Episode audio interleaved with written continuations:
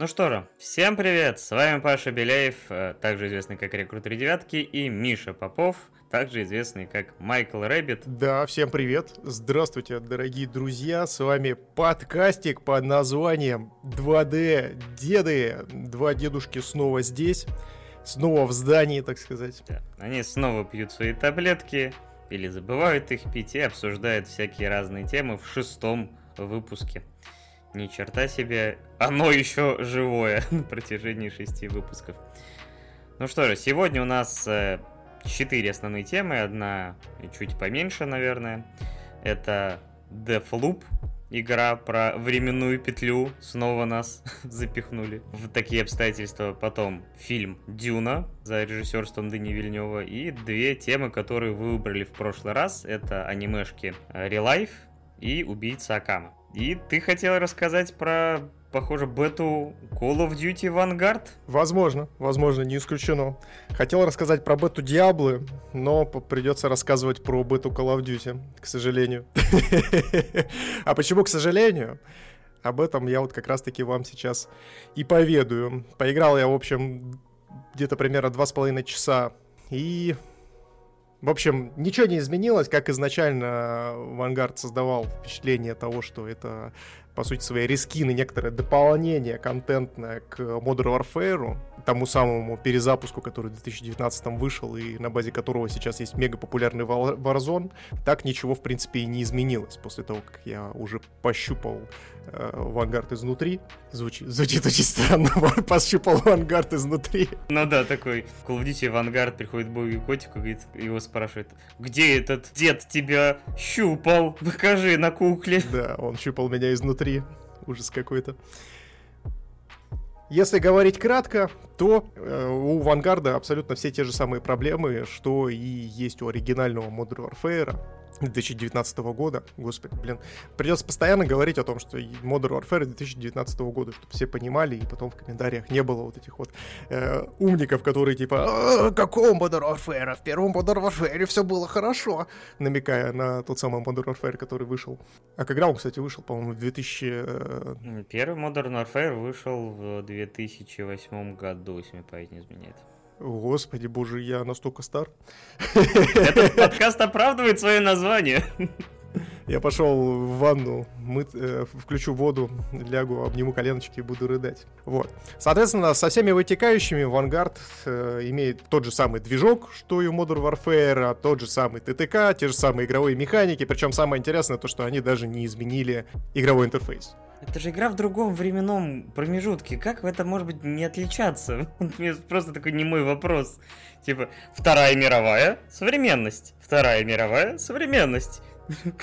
Видимо, э, управленцы Activision и разработчики не вижу никакой разницы.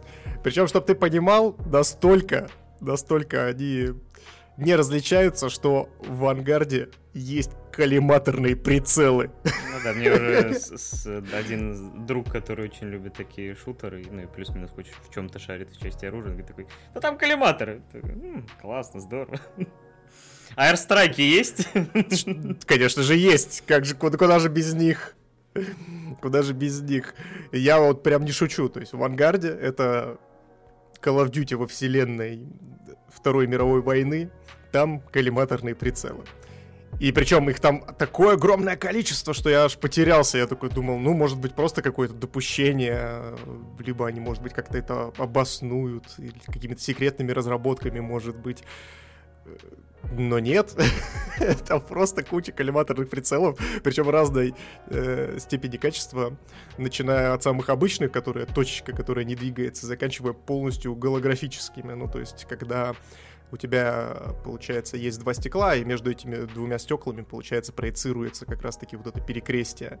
И выглядит это очень странно, то есть максимально странно, и это тебя прям жестко выбивает. То есть ты во время игры не понимаешь, то есть ты действительно сейчас э, играешь э, в игру по Второй мировой, или же ты играешь в Modern Warfare, который решил ограбить, я не знаю, музей, знаешь, старого, старого вооружения. И такие, а сейчас, ребят, вы будете только со старыми представителями э, автоматов, пулеметов, снайперских винтовок и тому подобное бегать. Ну, титаны с неба не падают, и на том скажи спасибо. Слушай, а лучше падали. Ну, да, все, все, все бы хотели.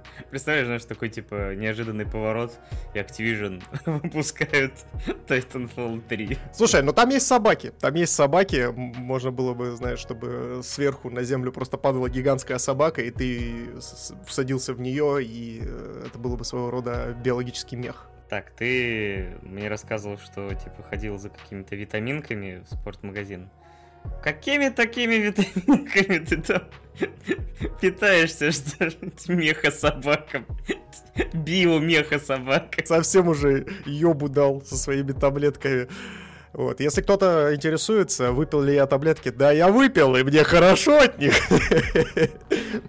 Но, кстати, если быть более объективным и, скажем так, оценивать авангард более лайтово, а, то мне, конечно, ну, опять же, важно понимать то, что между Вангардом и Modern Warfare 2019 э, года есть еще Cold War, который совершенно другая игра, и которую делала другая студия, опять же, Raven Software. Ну, он где-то был на ассетах все-таки именно предыдущих э, Black Ops был сделан. Да, да, то есть они, они отличаются. Ну, то есть серия Modern Warfare, и это, я так понимаю, то, что и Vanguard теперь присоединяется к Modern Warfare и Black Ops это абсолютно разные вещи. У них даже мультиплеер идет по разным немножечко стезям, э, несмотря на то, что это все-таки единая серия. То есть Black Ops там в первую очередь он славится своим высоким ТТК, то есть time to kill, то есть там нужно больше всадить в человека пуль для того, чтобы он отъехал.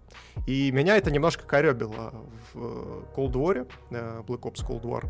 Здесь они, получается, вернули ТТК к стандартным значениям Modern Warfare, и это очень хорошо, это мне нравится. То есть в Modern Warfare очень хороший динамичный ТТК, то есть тебе не нужно там расстреливать целую обойму в человека, чтобы он отправился наконец-то на респаун.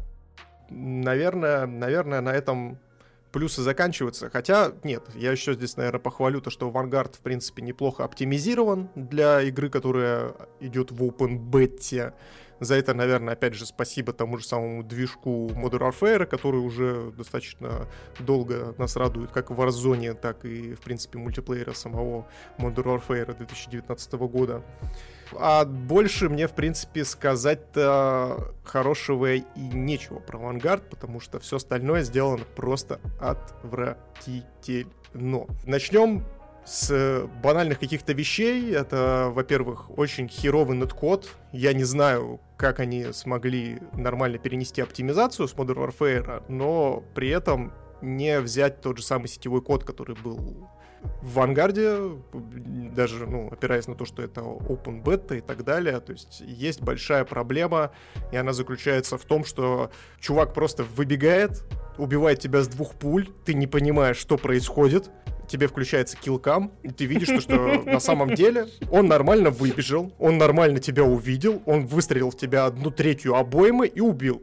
С твоей стороны это выглядит, как будто он просто вылетел за стены, дал в тебя два патрона, и ты отъехал. И меня это очень сильно бесило на протяжении всей игры. Ну, то есть я вот два с половиной часа пока бегал, меня это просто очень сильно раздражало.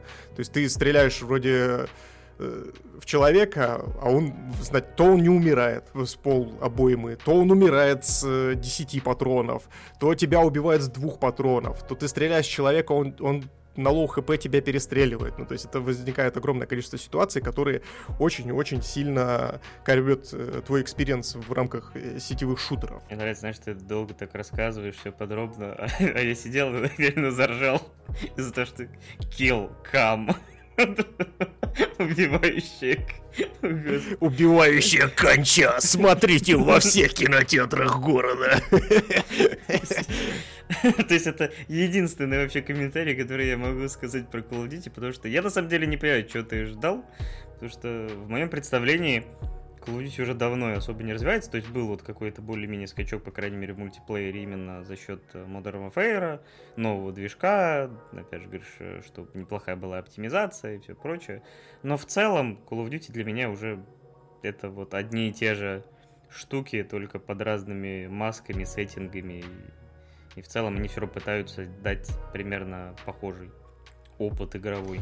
Ну, здесь я с тобой соглашусь, конечно же, но, опять же, здесь важно понимать о том, что когда у них есть такой успешный отец в виде Modern Warfare 2019 года, допускать вот такие ошибки, достаточно банальные в продолжении, очень-очень странно. Студии и... все-таки разные как-никак. Это же не Infinity War делает Vanguard. Ну, слушай, они все равно, они очень много, я так понимаю, смотрели... Аниме. сторону аниме, поэтому они сделали собак-биомехов. Климатерные прицелы. Ну, кстати, да. Блин, слушай, я хочу Call of Duty в анимешном сеттинге. Почему нету Call of Duty в анимешном сеттинге? Их же все простят Activision Blizzard, если они это сделают. Слушай, учитывая тот факт, то, что в Warzone самые популярные паки, допустим, всяких оружий и раскрасок э, для как раз-таки тех же самых ганов, это анимешные, всякие там баннерочки и тому подобное с анимешными девочками и анимешной стилистикой. Я думаю, мы не так далеки от этого всего. Да, возможно, мы пророки аниме в Call of Duty. Да, да. Там, там, там можно будет отдавать приказы своим тиммейтам, типа Me Senpai и все такое. Надо самим делать было. В натуре. Блин, ты, ты им подсказал. Так, Activision, Activision, если вы смотрите наше шоу, не Забудьте. надо, не надо. Забудьте, забудьте. Это, Это наша... бредовая идея, да. Да вообще херня какая-то, вообще, забудьте. Вы, вы ничего не видели, ничего не слышали. Вот. И опять же, продолжая тему того, что они к, к фанатскому сообществу прислушивались, э, есть очень много предпосылок и много таких микроизменений, знаешь, которые все равно Vanguard, с одной стороны, красят, потому что, ну, ты такой думаешь, ну да, наконец-то они вот послушали, сделали на, более-менее нормально, но когда ты начинаешь в это играть, это, это так не работает, ребят, как вы задумали. То есть, э, какие там были изменения? В Modern Warfare, если мы говорим про, конкретно про сетевую игру, не про Warzone, э, все говорили, что игра очень статичная, и она поощряет кемперство. То есть ты можешь засесть в одном углу и, в принципе, контролить, там, допустим, два прохода и, в принципе, побеждать вполне нормально. То есть, ты, э, если у тебя нормальный аим, если у тебя достаточно неплохая реакция, то ты можешь затащить катку даже в одного. И это очень не нравилось фанатскому сообществу, поэтому Vanguard решили сделать следующее. Они отошли от стандартного вот этого э, мапмейкинга, когда есть три коридора, есть несколько между них, допустим, пересечек. Их стало ну, четыре. Если бы, если бы их стало, блин, миллион. Я просто не знаю, они, э, ну, они, в общем, отошли от этой стандартной темы, когда вот есть три прохода, ты можешь там спокойно контролировать. Они сделали многоуровневые э, карты, в которых огромное количество окон, различных нетривиальных проходов э, с одной линии на другую, и это превратилось э, в следующую историю. Ты просто бежишь и не понимаешь, откуда тебя убивают. Ты чисто физически не можешь контролировать такое количество позиции, откуда может выпрыгнуть человек и тебя убить. Короче, весь все твое недовольство заключается в том, что ты заблудился на карте два с половиной часа, как настоящий дед. Эй, мелки, где, куда идти-то? Кто убивает-то? Ничего не понятно, сложно. Да, просто бегаешь такой, так, а я здесь был уже. Или не был. И это действительно превращается в какой-то странный день сурка, когда ты просто появляешься, бежишь в сторону точки интереса, либо ее там захватить, либо же э, там заминировать, разминировать ее, и тебя просто по пути, какой, откуда ни возьмись, черт из собакерки выпрыгивает враг и тебя убивает. Либо же он не выпрыгивает, тебя просто убивает, и ты на килками такой уже, а, вот ты где был, понятно.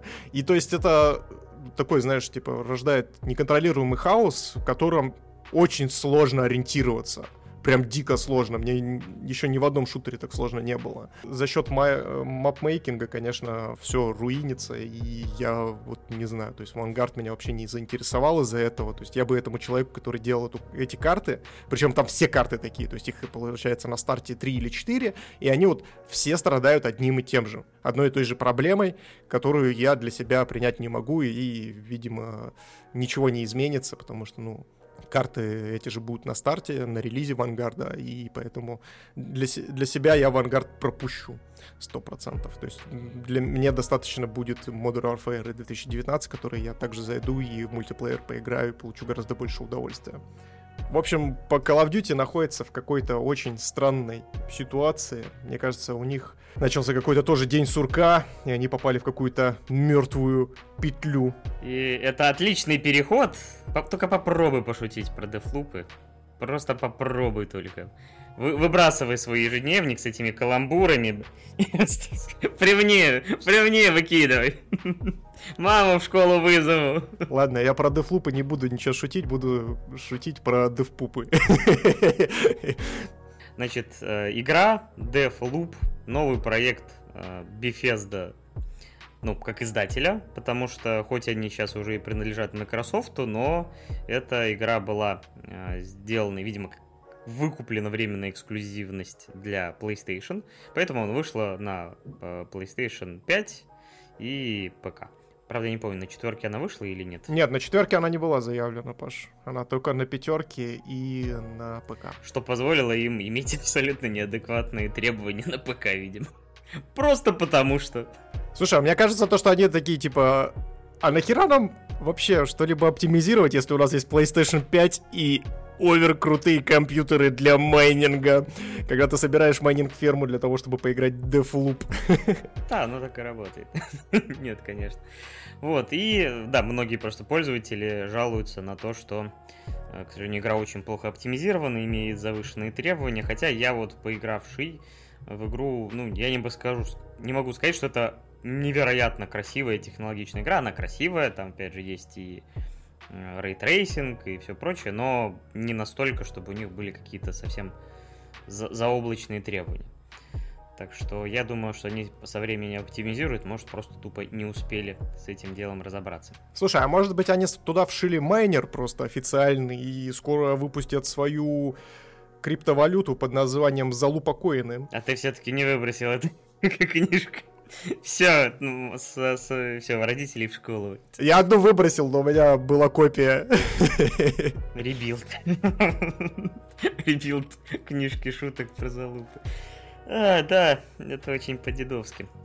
В общем, как бы то ни было, игра получила достаточно неплохие отзывы от э, критиков. При этом многие игроки жалуются на оптимизацию, ну и вообще смешанные отзывы.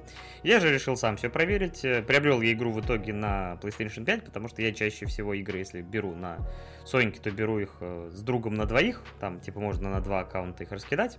И там получилось даже чуть-чуть дешевле, чем на ПК. С учетом скидки небольшой.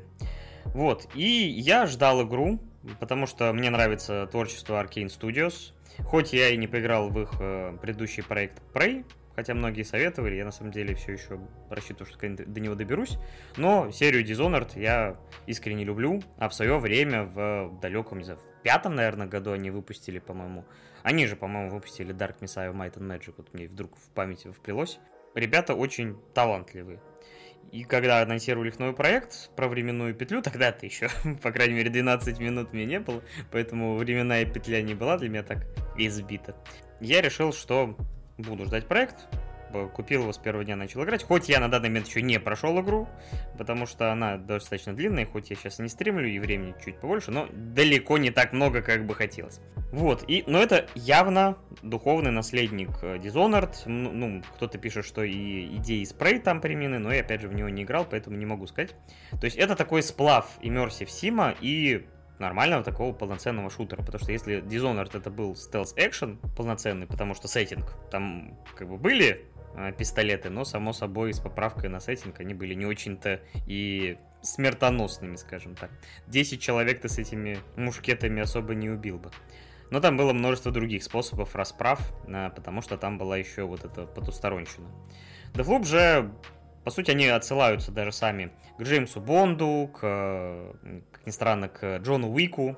То есть главный герой — это человек, который очень хорошо шарит в огнестреле. Он вообще там работал главой службы охраны, но по каким-то причинам, пока мне неведомым, он решил, что здешнюю лупу надо закрывать. И у него главная цель — это, э, чтобы этот, э, временную петлю закрыть, это убить четырех, точнее не четырех, а восемь целей.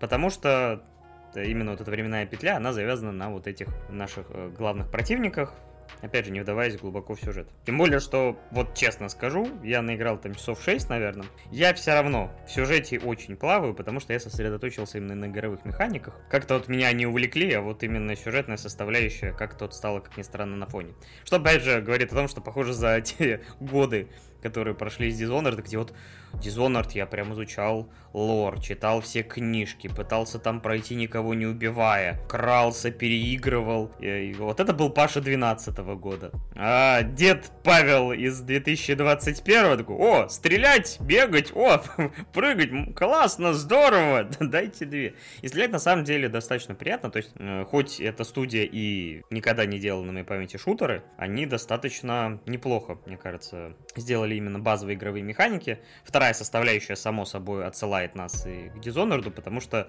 тут э, такое ощущение, что они взяли папку из Dishonored со сверхспособностей, такие копировать, вставить, потому что прыжок работает точно так же, есть способность, которая связывает некоторых людей, которая была тоже в одной из Dishonored, невидимости, плюс-минус это примерно то же самое, только сеттинг здесь э, довольно клевый, там, 60-х годов, есть стильные заставки, опять же, в духе времени, музыка, соответствующий дизайн окружения, то есть э, игра достаточно стильненькая. И у тебя есть цель, вот, убить этих восьмерых, но при этом есть условия. У тебя четыре локации, и получается, что тебе нужно так подстроить, чтобы некоторые противники были не в одном... То есть, потому что утром, например, вот этот персонаж на этой локации, вечером он на этой локации, а тебе хотелось бы, чтобы два вот этих персонажа были здесь, вот эти два вот здесь, и ты их там по двое был, мог бы убить. И есть еще Джулиана, это девушка, которая, кстати, как и ты, у нее нету амнезии после сброса этой петли, Поэтому все остальные, например, живут, они кажутся, что все, что происходит во время петли, это именно первый день. Хотя на самом деле они проживали этот день хрен пойми сколько уже раз. И она твой противник, и в, именно в нее э, может селиться другой игрок, и как в Dark Souls испортить тебе всю катку потому что тебя откатит. Правда, это не совсем... Э, тут есть элементы роуглайка, потому что ты, конечно, если умрешь, то ты откатишься, но у тебя есть две страховки, типа страховка дома, страховка квартиры. Нет, страховка, которая тебя отбрасывает локации чуть-чуть назад, и ты можешь вернуться к своему трупу и забрать сам свои пушки и ресурсы. Но если тебя убили в третий раз, ты откатываешься полностью, то есть ты перезапускаешь весь цикл. Там 4 времени суток, и вот опять же, ты должен так составить пазл, чтобы убить вот за эти 4 промежутка времени 8 целей. То есть, по сути, вся игра это такой убийственный пазл, где вот тебе нужно так все подстроить, чтобы, опять же, уложиться во время. Но даже если ты не укладываешься, ты все равно постоянно получаешь какие-то новую информацию, ты получаешь пушки, и со временем тебе дают возможность сохранить некоторые пушки и способности при сбросе. То есть ты черпаешь из мира ресурс, и тратишь этот ресурс на то, чтобы эти пушки, например, остались с тобой. Ну, опять же, выбирай там какие. Поэтому чем дольше ты играешь, тем более все равно прокачанным ты являешься. То есть это не полноценный, опять же, роглайк. По-моему, такие игры называются роглайтами, по-моему. Ты как спец в этом жанре, скажи мне что-нибудь. Ну, не совсем, то есть роглайт, он все равно говорит про ну, то есть есть гл- глобальная прогрессия, но чтобы айтемы, допустим, сохранялись, это ну, не совсем механика руглайта, конечно. Это, это просто такой дед уснул, слушай, такой, да, да, простора. Ты, ты, кстати, поиграть ты не хотел? Я хотел поиграть в Deathloop, но, как ты правильно выразился, что она вышла только на PlayStation 5 и на ПК, ну, на ПК с охренеть какими завышенными системными требованиями. В общем, Arcane Studios посчитали, что мой компудахтор на самом деле калькулятор, и поэтому я, к сожалению, в Deathloop поиграть не смогу, только если совсем-совсем на минималках. То есть у меня компьютер соответствует минимальным системным требованиям, хотя у меня RX 580 8-гиговая и соляви, соляви, к сожалению, к сожалению, не поиграю я в Но если ее подправят по системным требованиям, более она станет менее прожорливой. Слушай, я не уверен, что они изменят минимальные системные требования уже после релиза. Ну, то есть это было бы очень странно, если честно. То есть им бы, им бы оптимизироваться, как мне кажется, под то, что хотя бы в минималках прописано, чтобы все было окей потому что я, по крайней мере, почитал ревьюшки и понял, что все сталкиваются с большими проблемами в рамках оптимизации, причем даже те, у кого достаточно хорошие компьютеры. То есть э, там тот же самый Дрюзай у себя в обзоре говорил о том, что у него на, 30, на 3080 э, игра периодически лагала и вылетала. Еще плюс ко всему там есть еще и проблемы с сетевым кодом тем же самым. То есть когда внедряется твою игру протагонистка, может она телепортироваться и так далее. Ну, то есть не в плане телепортироваться, в плане обилок, а в плане того, что просто у нее достаточно высокая пинга, и она просто тебя там э, за счет своих телепортаций раз, развалит на раз-два. Ну, у меня на PlayStation такого особо не было. То есть у меня одна, один раз по игра вылетела, ко мне в три раза повторгались. Там появляется просто надпись, что Джулиана вышла на охоту. И я м- такой, так, так, так, зашухерился, такой куда-то там наверх залез, или там в какой-то угол, сижу с дробовиком в руках, как настоящий, опять же, дед с этой с двухстволочкой. И такой, и жду, пока в мой сад за яблоками придут воровать. И на самом деле три раза как бы в итоге их убивал. То есть из тех трех разов э, я не заметил, опять же, чтобы они как-то сильно лагали или еще что-то. В общем, похоже, да, действительно, на ПК игра сейчас не особо играбельна, так что если задумались над покупкой, наверное, имеет смысл подождать или... Ну, на самом деле, насчет того, что не уменьшат, я просто прекрасно помню, как выходил Doom 3, аж в 2000 каком там третьем году. Я помню, как он мне на моем компе вообще не шел, ни под какую, а потом я спустя год у друга взял э, лицензию, и она, как ни странно, работала вполне на моем ведре с гайками. То есть иногда, мне кажется, все-таки немножко умеряют аппетиты. Но посмотрим, посмотрим. Но сейчас, к сожалению, не 2003 год. Должно-то все. На, на самом деле, знаешь ли, по-моему, вот в 2003 году и вообще в начале 2000-х люди, которые выпускали игры на ПК, они вообще не парились. Типа, чё, у нас ну, то, типа, как, например, Crysis вышел в 2007 году, и, кажется, вообще никакой компьютер не мог его переварить в его э, виде, которое они показывали там на выставках. И только годы спустя, то есть Crysis первый до сих пор, мне кажется, мерила компьютерной графики, потому что некоторые такие купи, купят себе новый комп и такие, ну, надо запустить Crysis, теперь наконец-то я могу поиграть в него, как он задуман.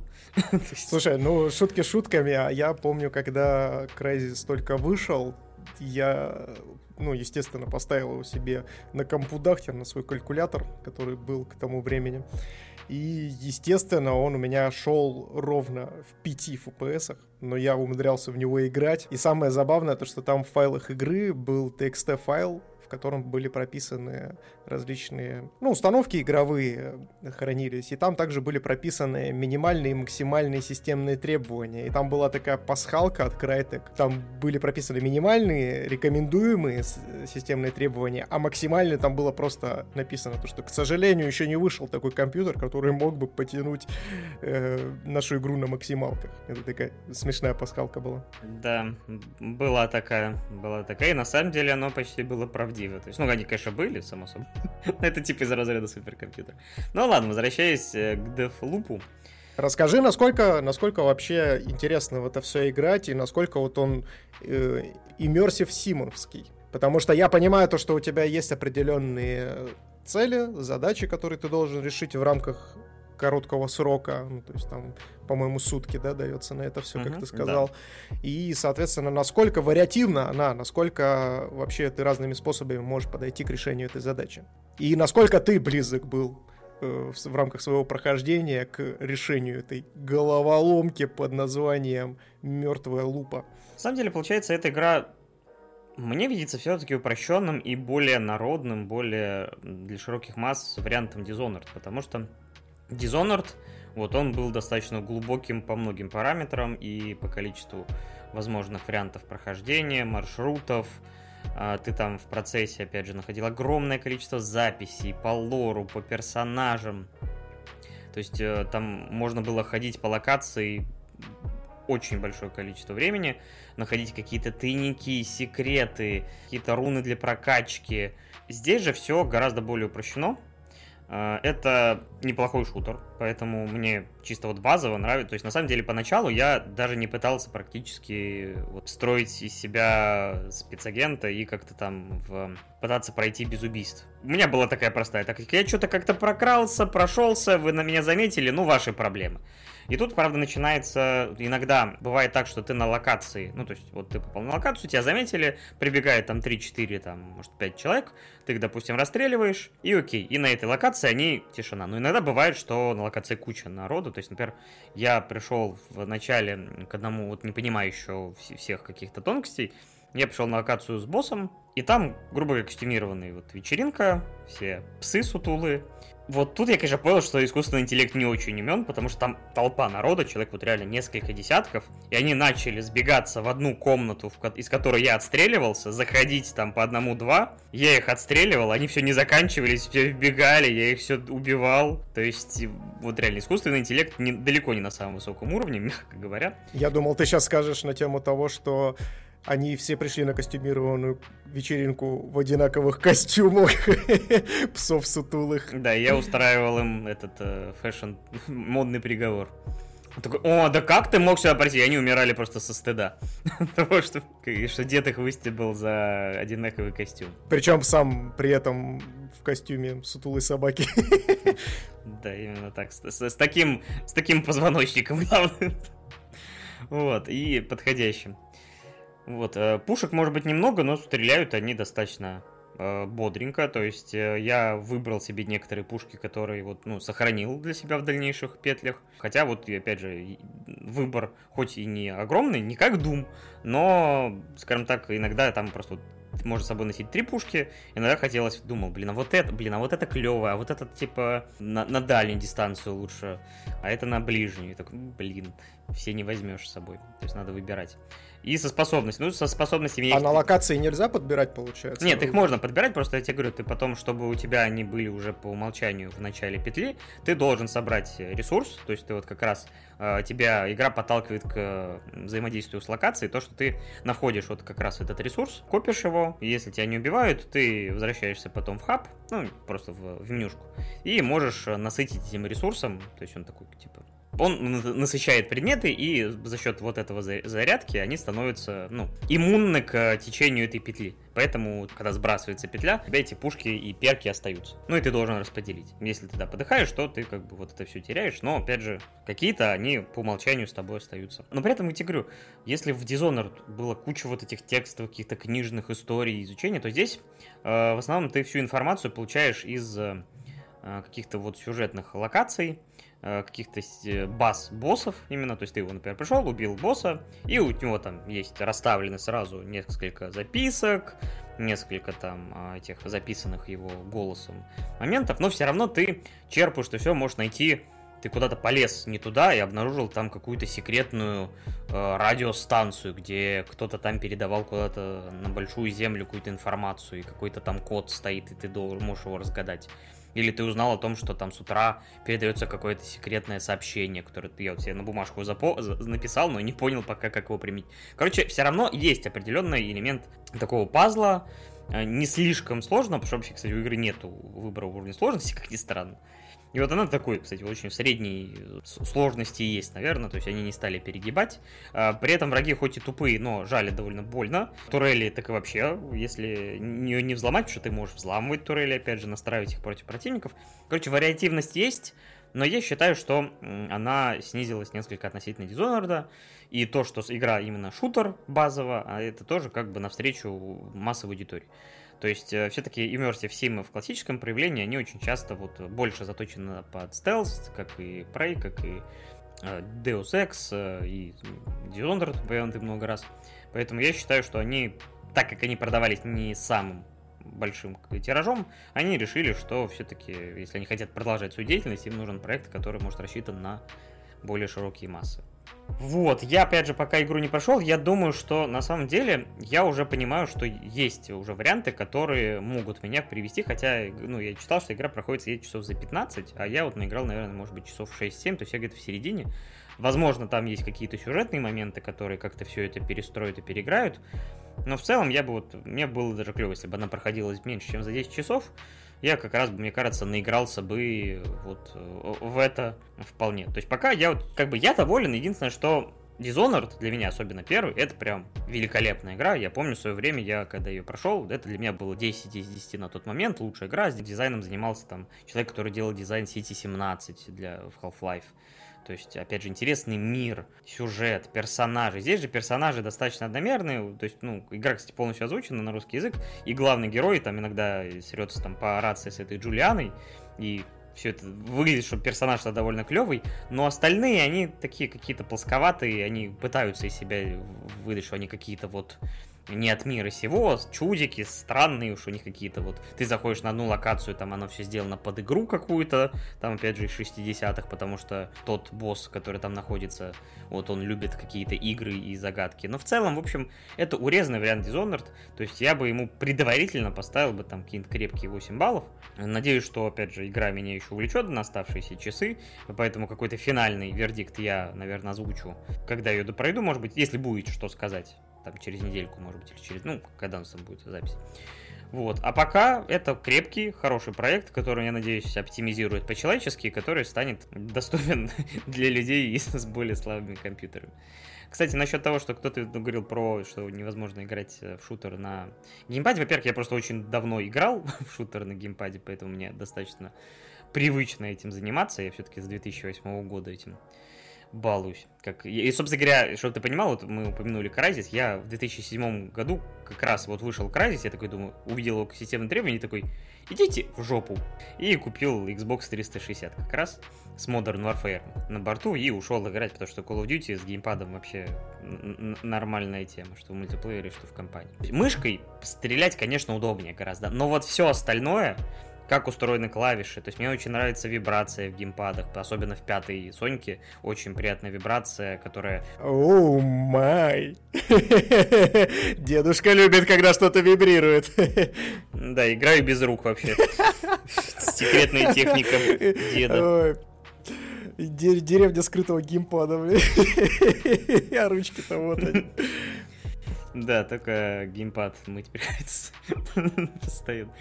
Фу гадость. Вот, э, но я говорю, для меня, то есть вот использование способностей, именно перемещение именно стиком, то есть вот все, кроме прицеливания, мне, честно говоря, нравится больше на геймпадах.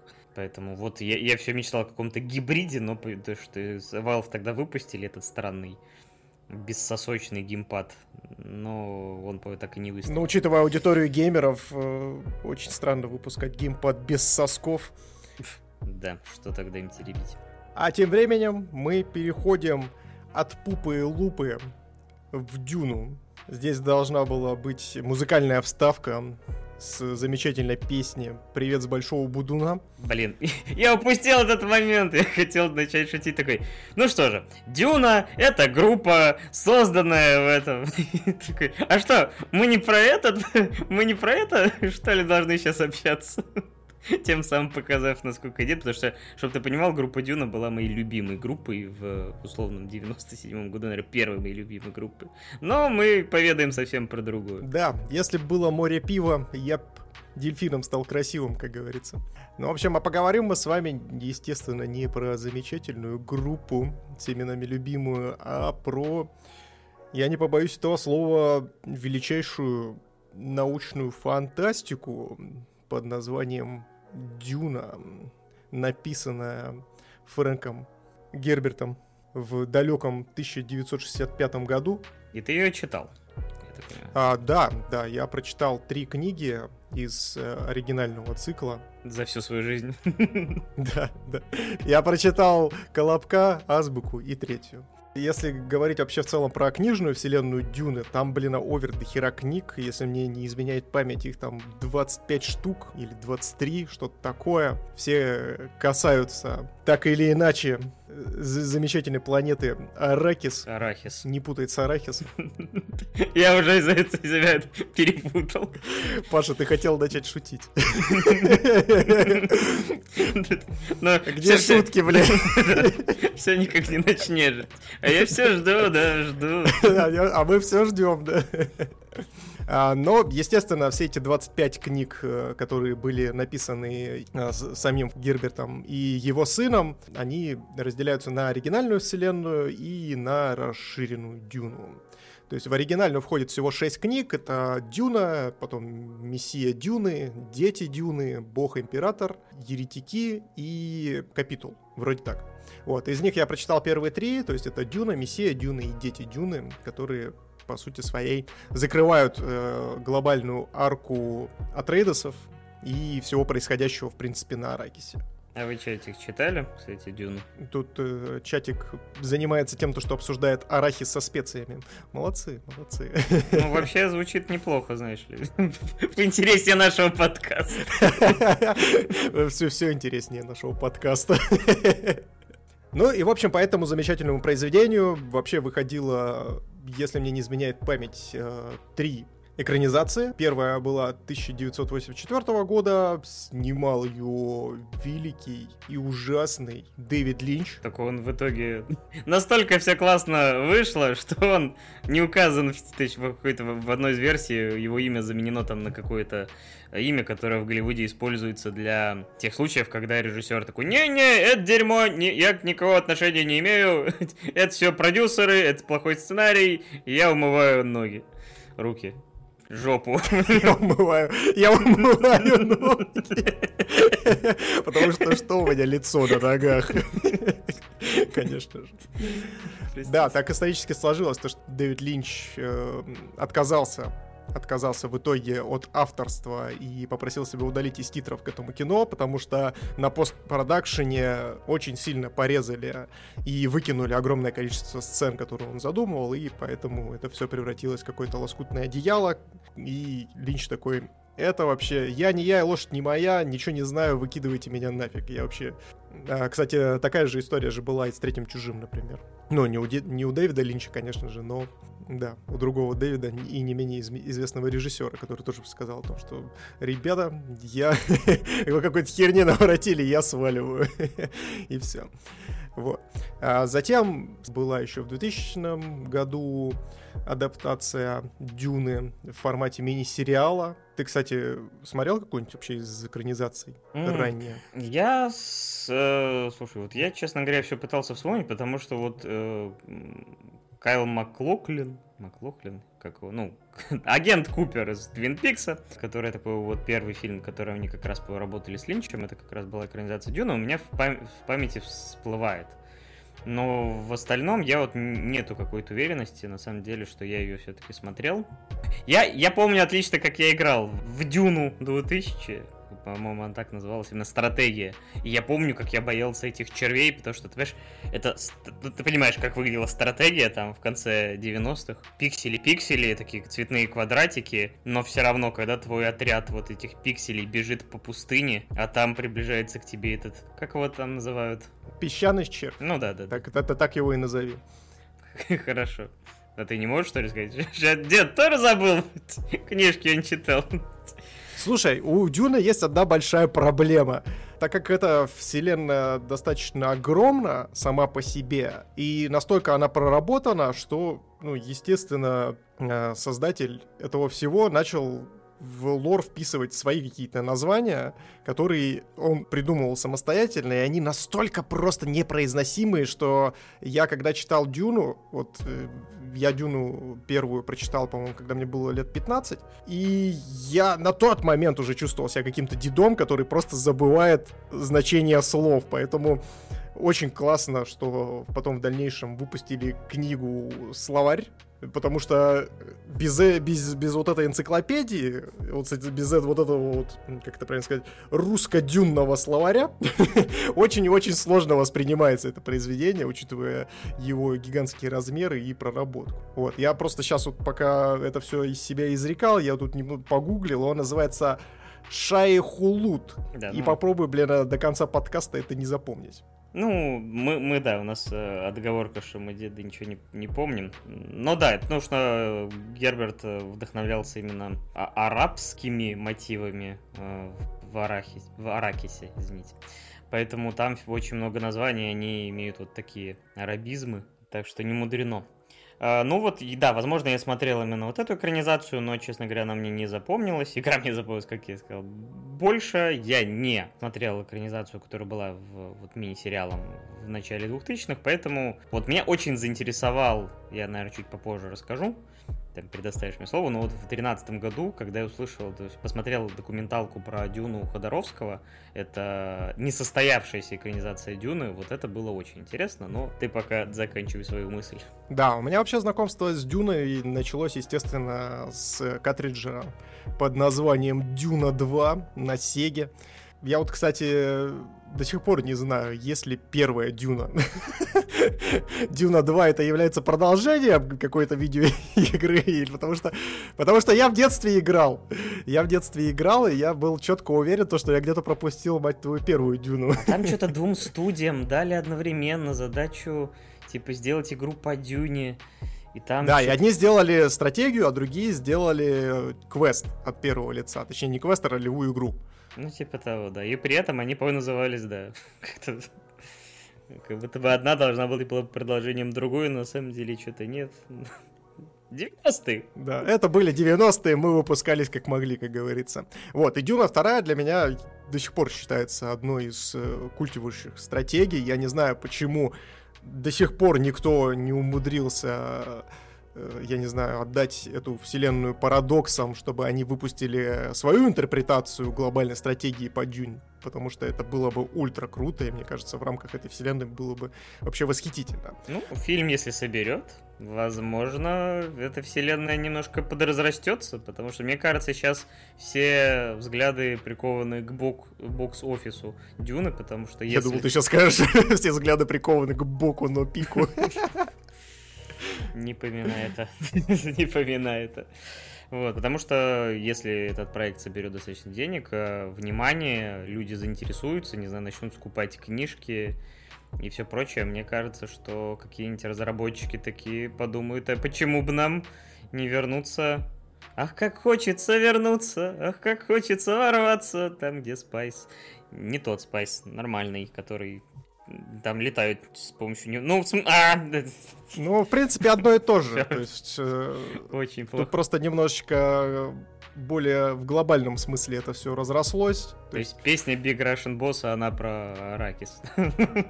Да, да, ну в настоящей жизни мальчики ходят по кустам и ищут пряности, а тут ездят харвестеры и ищут ту же самую пряность, только в пустыне.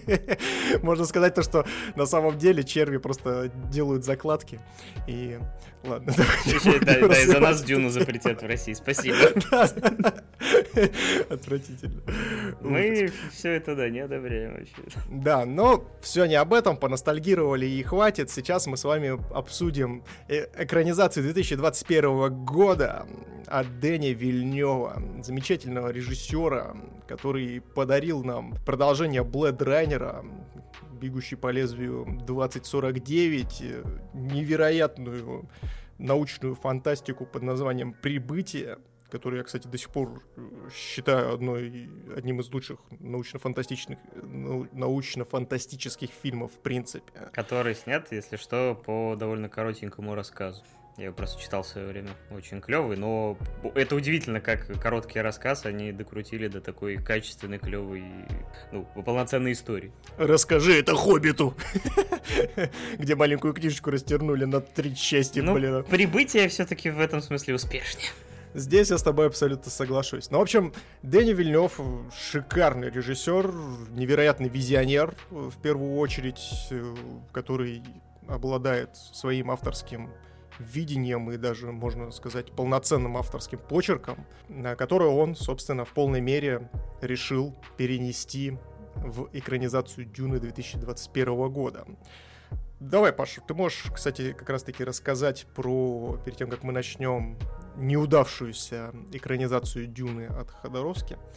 и, соответственно, рассказать, в чем же завязочка Дюны 2021 года. Значит, Дюна 2021 года, она очень сильно отличается от той задумки, которая была как раз э, у по-настоящему безумного творца Александра Ходоровского, потому что я просто коротко хочу сказать, что в 1975 э, году, еще до Звездных войн, как раз э, тогда появилась уже Космическая Одиссея 2001 года.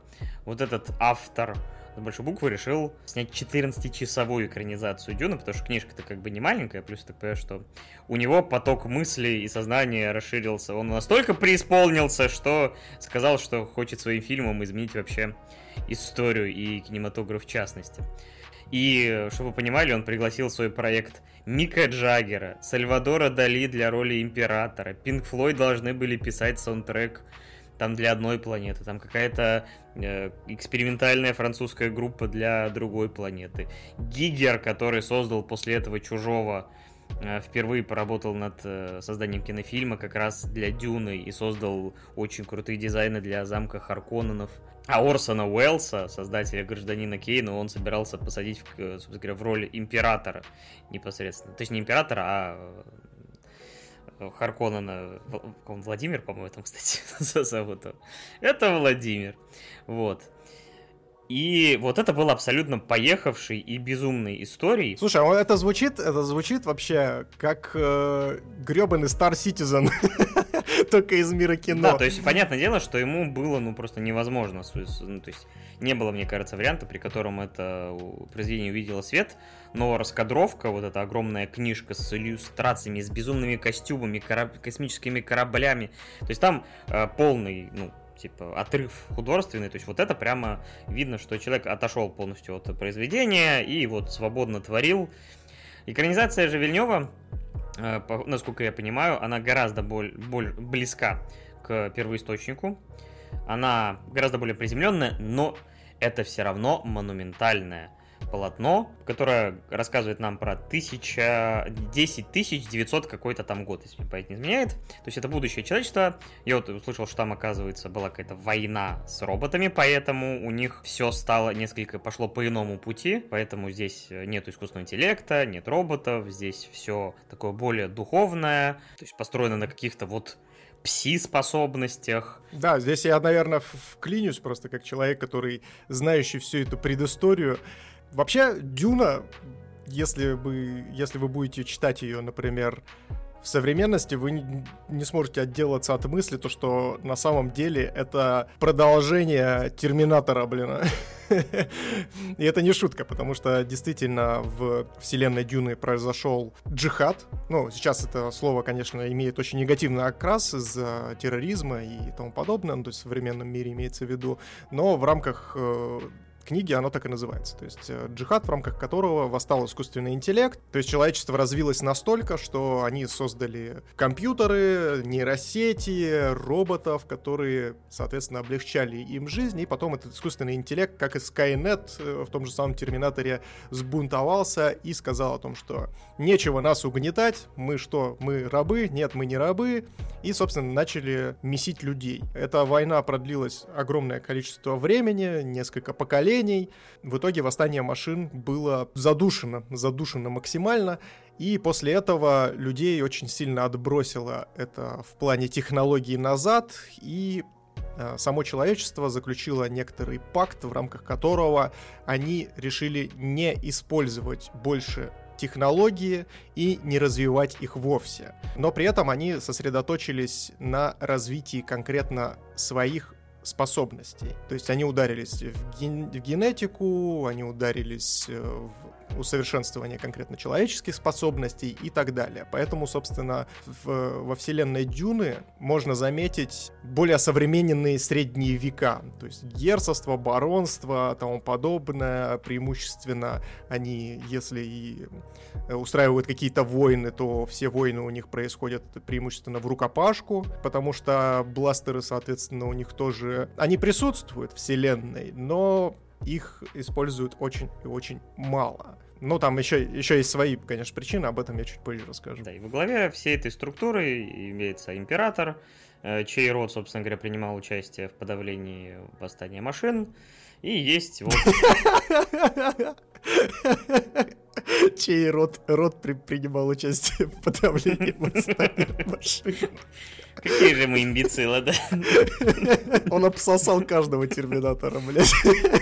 И они, да, от удовольствия самоуничтожились, да. Это было просто восстание секс-роботов. Это как в отряде самоубийц. Типа, если весь пляж будет усыпан членами ради свободы и мира. Да, если восстание машин будет состоять только из роботизированных членов. Ради мира во вселенной. Ну, понятно, дальше не будем продолжать.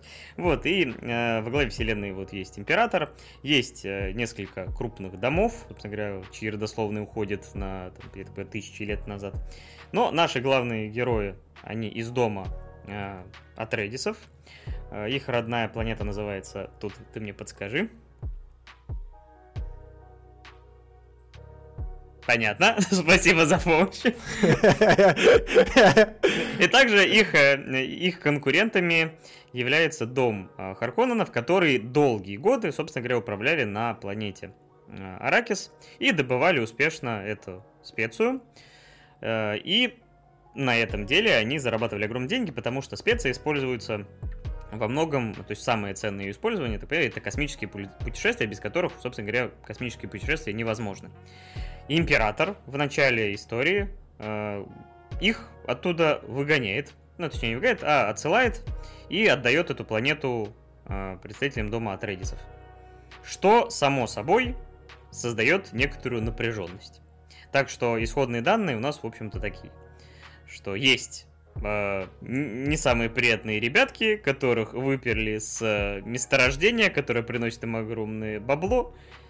Э, и назревает конфликт. Но здесь, кстати, стоит еще заметить то, что не просто так начинается весь этот конфликт, потому что действительно спайс, а конкретно, ну, в нашем переводе это пряность, это является практически одним из основополагающих ресурсов в, в мире Дюны.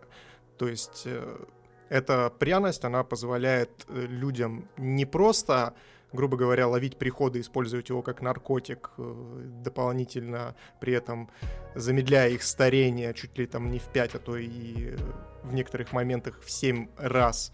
Э, также это является ресурсом для того, чтобы перемещаться по галактике. То есть э, есть специально обученные люди, которые принимают, грубо говоря, spice, и это позволяет им как, наверное, в Вархаммере 40 тысяч. То есть там в Вархаммере 40 тысяч, например, есть э, те же самые люди с пси-способностями, которые, которым позволяет в варпе э, с помощью маяков перемещаться. А здесь э, ту же самую историю выполняет тот же самый spice и пряность. Это что забавно, кстати, ну, ты упомянул Вархаммер. В Вархаммере 40 тысяч, там даже та же самая история, что еще до воцарения их императора у них тоже было восстание машин. Поэтому не списывай один в один. Вархаммер. Он же, он же появился, наверное, попозже, все-таки 40-тысячник, я думаю. Ну, конечно, конечно. 40-тысячник гораздо позже появился. Так я тебе даже больше скажу, блин. А. Мой любимый фильм под названием «Дрожь земли» тоже основан на дюне, а конкретно на вот этих замечательных песчаных червях. Да, ну, размерчик у них, конечно, помельче. Но это личинки, личинки, которые приземлились просто на Землю. Да. Ну, в общем, вот такой расклад у нас именно сюжетный. Давай просто общими словами, потому что я, честно говоря, очень хочу, чтобы вы, ребятки, вот кто нас слушает, все-таки посмотрели этот фильм, потому что если вы смотрите кино там редко, ходите там в кинотеатр раз в год, раз в два года, конкретно Дюна это именно тот фильм, ради которого стоит выбраться в кино. То есть, ну, конечно, для многих был у нас этот, ну, так как у нас дохренища анимешников, само собой, для вас, возможно, это единственный фильм, который заставил вас выйти в кино, это был «Клинок рассекающий демонов. Бесконечный поезд». Но вот это для меня стал вторым. По... Дома в записи посмотрел, лол. да, выходить из дома в 2К 21 ты что, издеваешься, что ли? Я понимаю все такое, но Дюна, она создана для больших экранов. Это вот тот фильм, который я не понимаю вообще, то есть мне кажется, либо его смотришь в кинотеатре, либо его вообще не смотришь, потому что я не понимаю, как это смотреть даже на телевизоре, даже на большом экране, потому что тут сочетание великолепной картинки, замечательного звука, э, великолепного саундтрека, То есть это э, фильм, который вот кино с большой буквы, который нужно смотреть на максимально большом экране. Я смотрел сам в IMAX, ничуть не пожалел, что выбрался. У нас, кстати, был э, почти полный зал, что меня удивило, потому что я, честно говоря, такого давненько не видел. То есть вот у меня, вот да, в, в этом году у меня вот было два э, самых лучших похода в кино. Это как раз «Клинок», который я вот с большущим удовольствием посмотрел на большом экране, и «Дюна». Я, честно говоря, сидел, думал такой, блин, я бы и «Клинок» в IMAX бы посмотрел, быть такая возможность, но все равно, и потому что это вот монументальное произведение, которое визуально, ну, прям очень сочно, богато, громоподобный звук, эти барабанные вот эти перезвуки, которые написал Циммер. Циммер же сам сказал, что он является фанатом э, Дюны, и э, он отказался от работы с Ноланом, с которым он работал почти над каждым фильмом последние, собственно говоря, лет, не знаю, наверное, 15. И он э, ему отказал с доводом и ушел как раз помогать Вильневу с Дюной. Это очень крутая научная фантастика, которой не так много на, на больших экранах, потому что это очень затратный в деньгах э, жанр, при этом он редко собирает какие-то огромные деньги, потому что сейчас балом правят э, блокбастеры, которые шиты из миллиона жанров, где шутка на шутке, где драматичный момент э, переходит в какую-то шутку прокал, буквально по щелчку пальцев. Здесь же вообще 3-4 смешка на весь фильм, которые так для разрядки для самих персонажей. То есть это все-таки серьезное произведение, э, наполненное яркими и насыщенными сценами, которые иногда очень сильно напрягают, иногда, ну не то что пугают, но вот внушают какой-то именно, именно своим масштабом, вот насколько ты там, грубо говоря, ничтожен по сравнению с этой пустыней, с этими червями, с этими э, космическими просторами, какие там корабли космические. Ой, все это потрясающе. Но это полноценный космический эпос. Если проводить какие-то аналогии, то здесь хоть это будет и не совсем правильное сравнение, можно привести только, ну, если, опять же, выбирать смысловую какую-то и монументальность подхода — это что было бы, если бы тот же самый «Властелин колец» вдруг неожиданно попал в космос. По уровню и масштабу проработки вселенной это вот примерно пограничные истории, хотя напрямую сталкивать между собой их тоже неправильно. И здесь я, кстати, могу сказать то, что Дэнни Вильнев справился, ну, отлично, просто шикарно. Вот ты правильно сказал о том, что он как раз-таки вот эту всю эпохальность и вот эту вот глобальность событий он смог перенести на экран. И несмотря на то, что это еще только первый фильм, в рамках которого то есть только расставляются фигуры на шахматную доску, и весь основной заруб все-таки будет у нас дальше, и я надеюсь, что он будет. Мне бы очень хотелось, чтобы Вильнев продолжил. Собственно говоря, поэтому и хочется всех позвать в кино, потому что если он не соберет денег, то мы второго фильма не видим, потому что, чтобы вы понимали, это, ну, это первая книга, экранизация первой книги разделена на две составные части, собственно говоря, на два фильма. А, поэтому, если вот этот не соберет, то история окажется просто банально незаконченной, хотя бы в формате именно первой книги. Это да, это безусловно. Мне, естественно, есть за что поругать, конечно, Дюну. Ну и жесткие фанаты, наверное, этим сейчас и занимаются, потому что, ну, вот, слушай, вот я, например, не читал книгу, я вот такой быстрый ремарка, я, например, для себя давно понял, что если я хочу получить э, удовольствие от какой-то экранизации, лучше сначала посмотреть эту экранизацию, возможно получить удовольствие, а потом прочитать книгу. Потому что вот в обратную это почти никогда не работает нормально. Вот то, как я писал, у меня там несколько примеров было, когда я читал книжку, Точнее, я посмотрел экранизацию, она мне полюбилась, это там один из моих любимых фильмов, например. А потом я прочитал книжку, а книжка вообще про другой, и если бы я прочитал книжку сначала, а потом пошел смотреть экранизацию, это бы полностью испортило мое восприятие, потому что им не обязательно быть про одно и то же. Им не обязательно слово, быть э, слово в слово экранизации, потому что все-таки есть автор, он так видит. Есть режиссер, и он может все-таки поменять какие-то моменты, потому что и книга, и кино — это все-таки разные медиа, и они работают немножко по-иному. Но здесь я с тобой, конечно же, соглашусь, потому что сравнивать напрямую книгу и фильм — это гиблое дело, потому что, опять же, действительно, это разные скажем так, пути развития, допустим, сюжет в книге и по подаче сюжета в фильме это тоже э, разные вещи. Но я здесь, наверное, больше про подачу. Потому что Дюна если быть откровенным до конца, это авторский блокбастер. То есть это авторское кино, в которого пульнули просто миллионы денег. Оно очень медленное по повествованию. Это идеально подходит для именно то, как снимает Вильнев. То есть, э, как мы вот с подругой когда вышли, такие вот идеальные э, свадьбы, что называется, Дюна и Дани Вильнев. Да, чувствуется то, что он прям со всей любовью подошел к реализации, но здесь, опять же, э, ну, если говорить про какие-то, сводить обратно все к недостаткам, которые я все-таки хочу перечислить, это, во-первых, вот это вот вся подноготная авторского кино, она все равно остается. Вот этот неторопливый темп, вот это неторопливое повествование, которое Вильнев выстраивает, оно имеет такой около гипнотический чуть ли эффект, когда ты сидишь, ты понимаешь то, что в принципе на экране ничего не происходит, но тебя настолько это завораживает, настолько тебя вот это вот все обволакивает и так далее, что к концу ты уже просто сидишь и такой, блин, а это вообще закончится или не закончится? То есть время просто приобретает вообще какое-то другое абсолютно материальное воплощение в рамках этого фильма. И для многих, если вы этот вайп, так сказать, и вот эту атмосферу не прочувствуете, не поймаете, вам Дюна может показаться очень и очень занудной и скучной. Это вот есть такой момент, который э, многие могут подчеркнуть для себя. Согласен.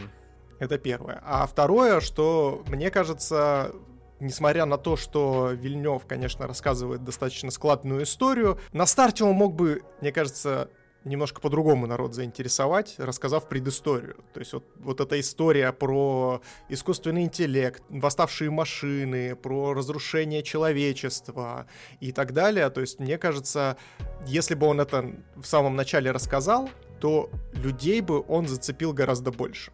Ну, то есть, потому что это действительно цепляющая такая предыстория, после которой тебе очень многие моменты становятся более понятны и более раскрыты. То есть ты начинаешь понимать, почему они используют клинки, они используют бластеры, например.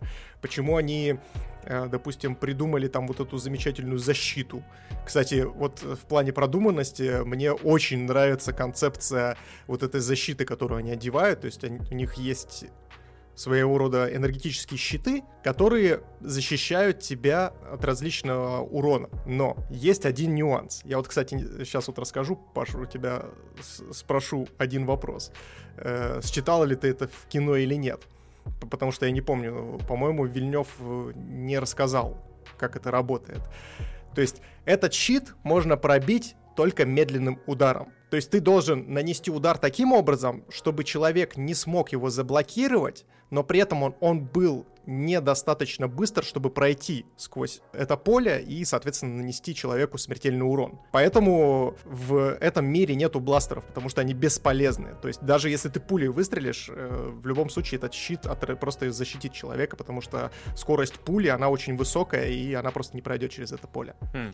Нет, это я, честно говоря, Я вчера думал, что здесь нету э, именно огнестрела, что они поняли, что, опять же, не, может быть, не работает вот как раз э, бластеры и стрелковое оружие а, и поэтому, что работает именно ближний бой, какая-то специальная техника. То есть это, в принципе, можно как-то додумать, то есть вот прям я не мог обре- обречь это все в слова, как ты сейчас сказал, я такой думаю, ну да, все, теперь сошлось. Поэтому все вот э, на холодном оружии. Но, кстати, это рождает довольно приятную хореографию боев, вот эту такую первобытную на инстинктах, э, иногда мясорубку, иногда, наоборот, с точными выверенными движениями. Так что вот это все рождает э, довольно яркие тоже эпизоды. Хотя у фильма, ну ты говорил, что опять же это все медленно и так далее, и фильм, опять же, не экшен ориентированный. То есть в нем есть именно красивые кадры, есть э, и взрывы, и погони, но в целом это фильм все-таки про другое. Это фильм про атмосферу, это про раска- рассказ про мир. И то, что ты сказал, что жаль, что нету именно вот этой предыстории, да, было бы прикольно в начале с этого начать, потому что это было интриговало бы раскрывала по-лучшему, но э, чисто с позиции, наверное, какой-то вот э, художественной ценности, наверное, это немножко выглядит чужеродным и растягивало бы и без того длительный хронометраж, поэтому, наверное, они сосла... ну, решили все-таки сослаться, что если вам заинтересовало, вы захотели историю, ну, вот вам 20 с лишним книг. Welcome. Да, поехали, поехали. И ты такой, ну нахер. Я что, блин, читать еще должен, что ли? Кто вообще? Не, ну я заинтересовался, мне вот захотелось бы, наверное, то есть, будь у меня время. Ну, я единственное хочу сперва все-таки вот, чтобы хотя бы второй фильм вышел. Опять же, надеюсь, что он выйдет. А после этого, может быть, и имеет смысл почитать, потому что мне кажется, что мне вполне возможно очень понравится. Ну да, и, кстати, еще как, допустим, человек, читавший книгу, я могу сказать то, что ну, естественно, я досконально не помню первоисточник, потому что я читал его 15 лет назад. Мать твою, вообще... Я удивлен, то, что я вообще хоть что-то помню. Я тоже удивлен. Вот. И но, тем не менее, я помню свои ощущения при прочтении, то есть такой, знаете, некий эмоциональный фон, и вот эти образы, которые я себе отчасти рисовал, какие-то более туманные при прочтении, я здесь могу сказать то, что Вильнев, по крайней мере, в мое видение Дюны попал практически стопроцентно. Это удивительно. Так обычно редко бывает.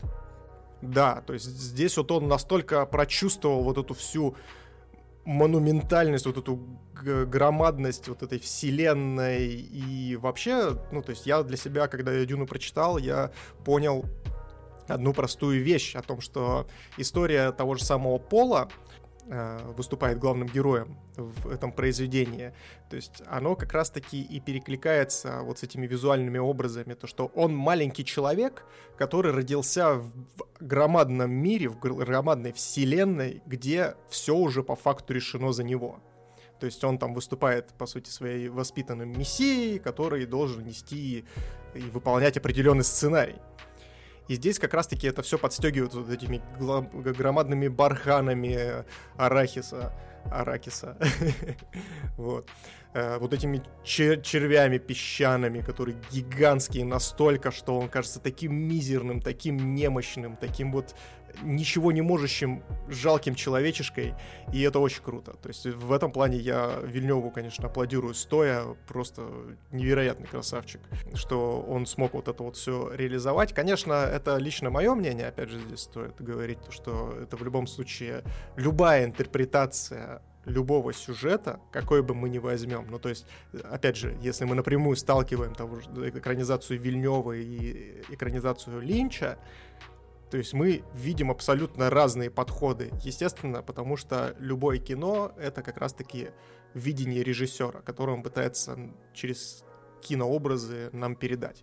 И здесь так сложилось то, что как раз-таки образы Вильнева с моими очень сильно совпали, и я вот говорю, то есть на меня Дюна имела, возымела просто гипнотический эффект. Я сидел и, и, блин, я даже жене свой попкорн отдал, потому что я просто не мог жевать. Я сидел так как загипнотизированный, на это все смотрел и поглощал чуть ли не каждый миллиметр. То есть визуально кино тоже выглядит круто. Конечно, местами было видно э, хреновую компьютерную графику, ну, то есть, опять же, если мы видим, в, ну, поставим в сравнение но даже это ну, никак не повлияло на эмоции от просмотра. То есть Дюна это очень классно, и я тоже советую сходить в кино, но опять же держите в голове, что если вы не фанат размеренного кино, такого, скажем так, вдумчивого, давайте так назовем, то вполне вероятно, что вам может быть скучно. Но лучше бросьте себе вызов, потому что, скажем так, возможно, вам понравится очень-очень сильно. То есть это оправданный риск. Да, возможно... То есть, ну, не, может быть, не стоит там тратить много денег на какие-то амексы, но, по крайней мере, сходите в кино, потому что, мне кажется, опять в, в другом формате этот фильм будет работать гораздо-гораздо хуже, потому что если у вас будет под рукой мобильный телефон, вы начнете отвлекаться, а вот э, кино, оно создает вот ощущение какого-то транса, с которой вы либо, либо вы настраиваетесь на одну волну с фильмом, и, возможно, получите вот такое же удовольствие, как мы с Мишей, либо, возможно, не сойдетесь. Но лучше попробовать, чем вообще пропустить этот фильм, потому что, опять же, мне кажется, что из всех фильмов, которые выходили за год, это один из самых знаковых. Да, я, я абсолютно согласен. Кстати, здесь знаешь, что я еще хотел подметить? То, что э, так как э, этот фильм обрывается на самом интересном месте и является, по сути, своей первой частью возможной трилогии. Я себя словил как раз-таки, знаешь, на каком моменте, что я получил от этого фильма удовольствие, сравнимое с первым фильмом «Властелины колец». То есть первый, э, первый «Властелин колец», который «Братство кольца», я ходил на него тоже в кинотеатр на момент выхода. Я был малой дурачок. Многое поменялось за эти годы. Ты не малой. Но такой же дурачок. Старый, старый дурак теперь. Вот. И, да, естественно, на тот момент фильмы преимущественно выходили с хронометражем ну, в полтора часа. А вот «Братство кольца» — это был первый фильм, который шел, сколько он там, два с половиной часа, если мне не изменяет ну, плюс-минус, да. И я вот тоже пришел вместе с отцом смотреть его в кинотеатре.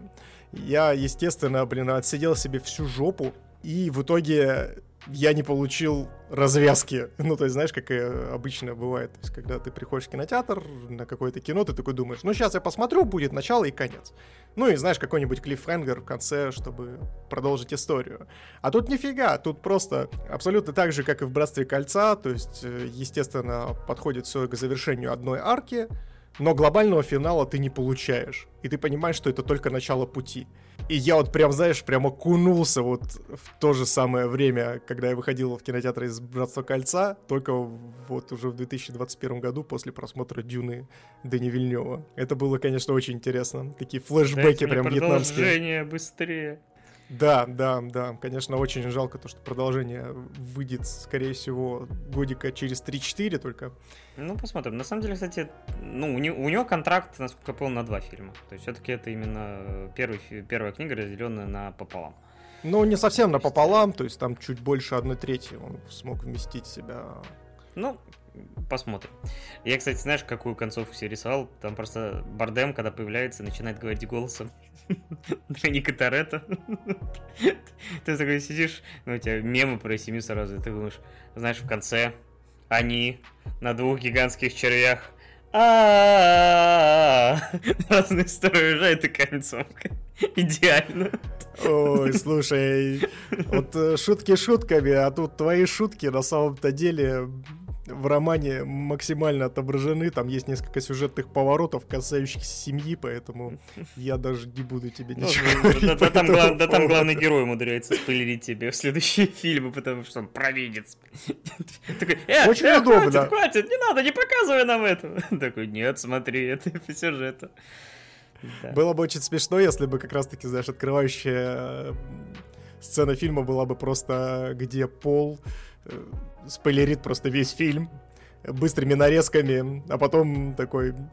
А потом начинается размеренное повествование, и ты такой, ну, я понял. Ну, чтобы люди, знаешь, э, Вильнев такой настолько стал гениален, что он решил, раз уж люди могут посчитать мой фильм достаточно занудным и встать в середине и уйти, то я покажу вам все, что есть в этом фильме только в начале.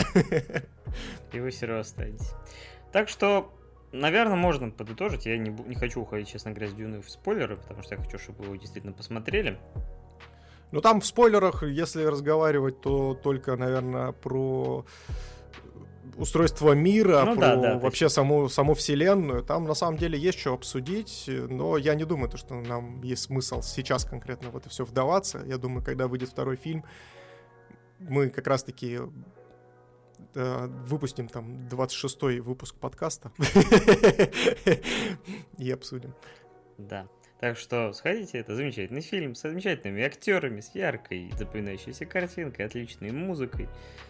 Все, вот, что делает кино кином. И тут, и тут подводочка такая под real life. Да-да.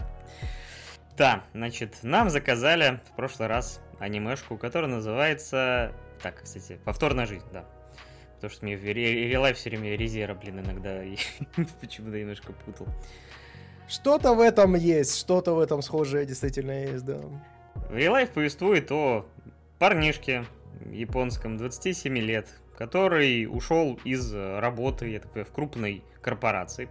Этот парнишка уходит по определенным причинам из этой компании, хотя, опять же, ну, так культура Японии рабочая создается, что вот престижно работать в большой крупной корпорации, причем годами напролет, Ну, то есть от этого зависит твое вот социальный статус. Он оттуда уходит по тем или иным причинам, э, начинает подрабатывать то тут, то там, то продавцом, то еще где-то. И, по сути, вот его жизнь эти семи годам, то есть, когда ему, ну, то есть, он не может устроиться на собеседование, потому что уход из крупной компании это такое прям черное пятно на его репутации. А, родители говорят, когда что уже там устроишься, там, наверное, может, и говорят, где дети, все вот это. И он встречает в подворотне парнишку, который вместо того, чтобы, знаю, в, если бы это дело у нас происходило, то отнял бы мне телефон и вырезал бы, возможно, почку. А он ему предлагает работу. Причем необычную Он работу. предлагает ему принять нож в печень. Он ему вместо этого предлагает стать старшеклассником.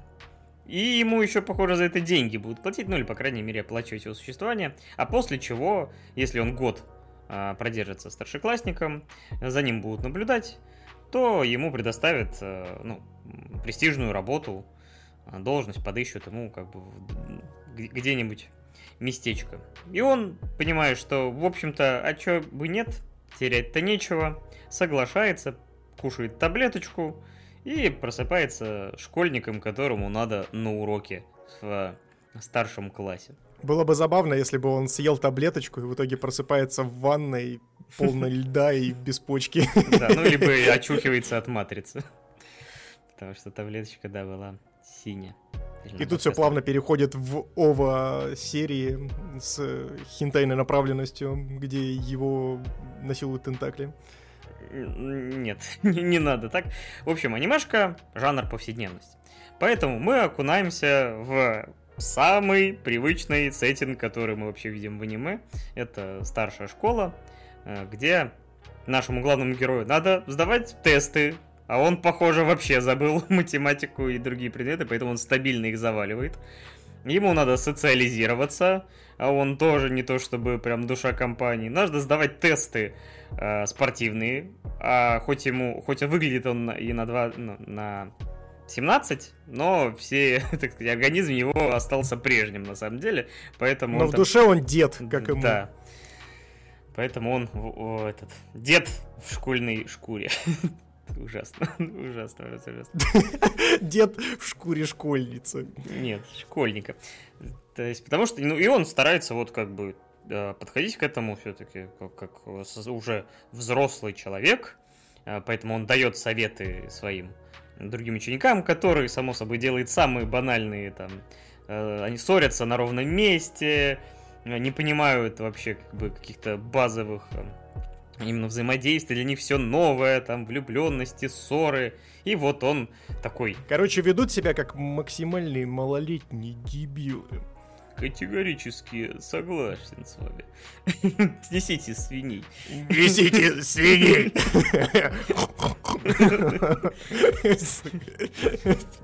Да. Эти отсылки, которые вы заслужили. Вот, и получается, что ничего какого-то глобального не происходит, потому что это жанр повседневности. Но в целом оно очень душевное. э, Простое, легкое, местами смешное, местами ты как-то вот э, ассоциируешь или не ассоциируешь себя с этим персонажем. Конечно же, задаешься вопросом, что бы ты делал, если бы тебе э, предоставили такой выбор, а если бы вообще уже оказался, вот я честно скажу, я бы вряд ли бы согласился вернуться в старшую школу, потому что вот я школу никогда особо не любил, Потому что я в рот ебал все эти синусы, косинусы и логарифмы, блядь. Ну, и учеба в том числе, но там, в принципе, все было сложно, поэтому возвращаться в школу я не хочу. Для меня это не самый приятный период жизни, но э, это все-таки не, не Россия 2000-х, а все-таки Япония, поэтому там все гораздо более лайтово в этом плане, Э, поэтому там никаких буллингов, хотя на самом деле говорят, что, ну, то есть это, опять же, легкое аниме, хотя считается, что в Японии тоже есть и такие вещи, явления, особенно если там человек там, не местный, там еще что-то, там какие-то проблемы могут возникать. Но, опять же, это аниме достаточно такое воздушное, поэтому тут проблемы из разряда «моя подруга больше не хочет со мной общаться», вот они что-то не находят общего языка, и вот вот эта арка, кстати, наверное, наименее меня... Вот примерно в этот момент меня сериал немножко потерял, потому что поначалу было забавно наблюдать за э, его а, адаптацией в школе, Э, было забавно вот наблюдать его первые там социальные взаимодействия, эти уроки физкультуры, где он там подыхал. Я, я бы сейчас тоже бы мне сказали бы пробеги там 50 метров, я бы не добежал бы и сыграл бы Дарта Вейдера и его дыхание искрючится. Хорошо, что не в ящик бы сыграл. Ну, черт знает, да. И вот тебе вообще как анимешка? Слушай, ну, у меня достаточно двоякие чувства. С одной стороны, мне очень понравилось это аниме с позиции романтики. То есть это, давайте будем честны, это тайтл для, в первую очередь, женской аудитории, как мне кажется. Я, конечно, не сексист, и мне тоже это понравилось, несмотря на то, что я представитель мужского пола в первую очередь. Но романтика здесь очень классная. То есть э, вот эти замечательные подводки к развитию отношений не только у главного героя, но и, опять же, у второстепенных героев. Ты вспоминаешь себя, как у тебя происходило все это взаимодействие в школе, узнаешь себя в этих персонажах отчасти. И это очень мило и очень классно. Но, с другой стороны, меня очень сильно коребило что они вроде как делают затравку к тому, что вот он взрослый человек, перемещается в старшую школу, становится моложе, но они с этим ничего не делают. Ну, то есть сюжетно это очень и очень скудное аниме. То есть, да, оно имеет эмоциональный отыгрыш достаточно большой, потому что я на самом деле себя почувствовал примерно так же, как после просмотра твоего имени, когда ты сидишь и просто орешь в экран, фразы типа «Да господи, ну вы же, вы же должны быть вместе! Повернись! Вы должны быть Вернись. вместе, да! Возьми ее за руку, поцелуй ее! Она же любит тебя, она сказала, что любит меня! Да я люблю тебя!» И вот ты сидишь, орешь вот это все в экран, и тебе кажется это все настолько несправедливым, настолько вот действительно смазливым и душевным, то есть оно тебя действительно берет за душу и за сердце но, блин, вот все равно чего-то чего-то мне в этом тайтле не хватило в плане вот э, развития. Ну вот мы деды, мы реально из-за того, что очень много смотрели, очень много чего это видели, у нас э, требования, то есть э, это уже просто будет и даже когда мы перейдем к следующему аниме, это возникнет. То, что мы немножко не целевая аудитория, и поэтому мы ждем от проектов, которые мы смотрим, предъявляем к ним очень большое количество требований, Опять же, проект рассчитан на какого-то зрителя, на какую-то возрастную группу, и которым это вполне себе достаточно, и им не обязательно, чтобы была какая-то невероятная глубина, чтобы развивались там какие-то линии, то есть они не хотят каких-то вот сложностей, переплетений, усложнения, им просто хочется вот легкой смешной повседневности про вот непутевых школьников, и этого им достаточно. То есть, и, опять же, да, если ожидать именно этого, то это очень... Ну, оно выполняет именно то, что и, можно сказать, обещает. Просто, да, проблема именно нашего восприятия, то, что многого мы хотим. Это да, это да. Просто здесь, опять же, ты примерно анализируешь и понимаешь, как еще можно это все дело докрутить, чтобы это получило какое-то двой... второе дно, либо же просто немножечко поглубже копнуло в ту или иную тематику, допустим, проблематику э, вообще взаимоотношений между старшеклассниками и так далее, и ты понимаешь, что, что сюда можно и психологизма какого-то добавить, а можно, допустим, ну, использовать ту же самую механику с допустим, с поглощением пилюли, превращением взрослого, потом опять в ребенка, потом опять взрослого, возможно, знаешь, я вот просто поймался на мысли, то, что было бы прикольно, если бы э, герой главный, допустим, становился взрослым в один момент, брал бы какого-то э, старшеклассника себе, допустим, в поручительство, знаешь, как наставник, как, как, как крутой учитель Нидзука,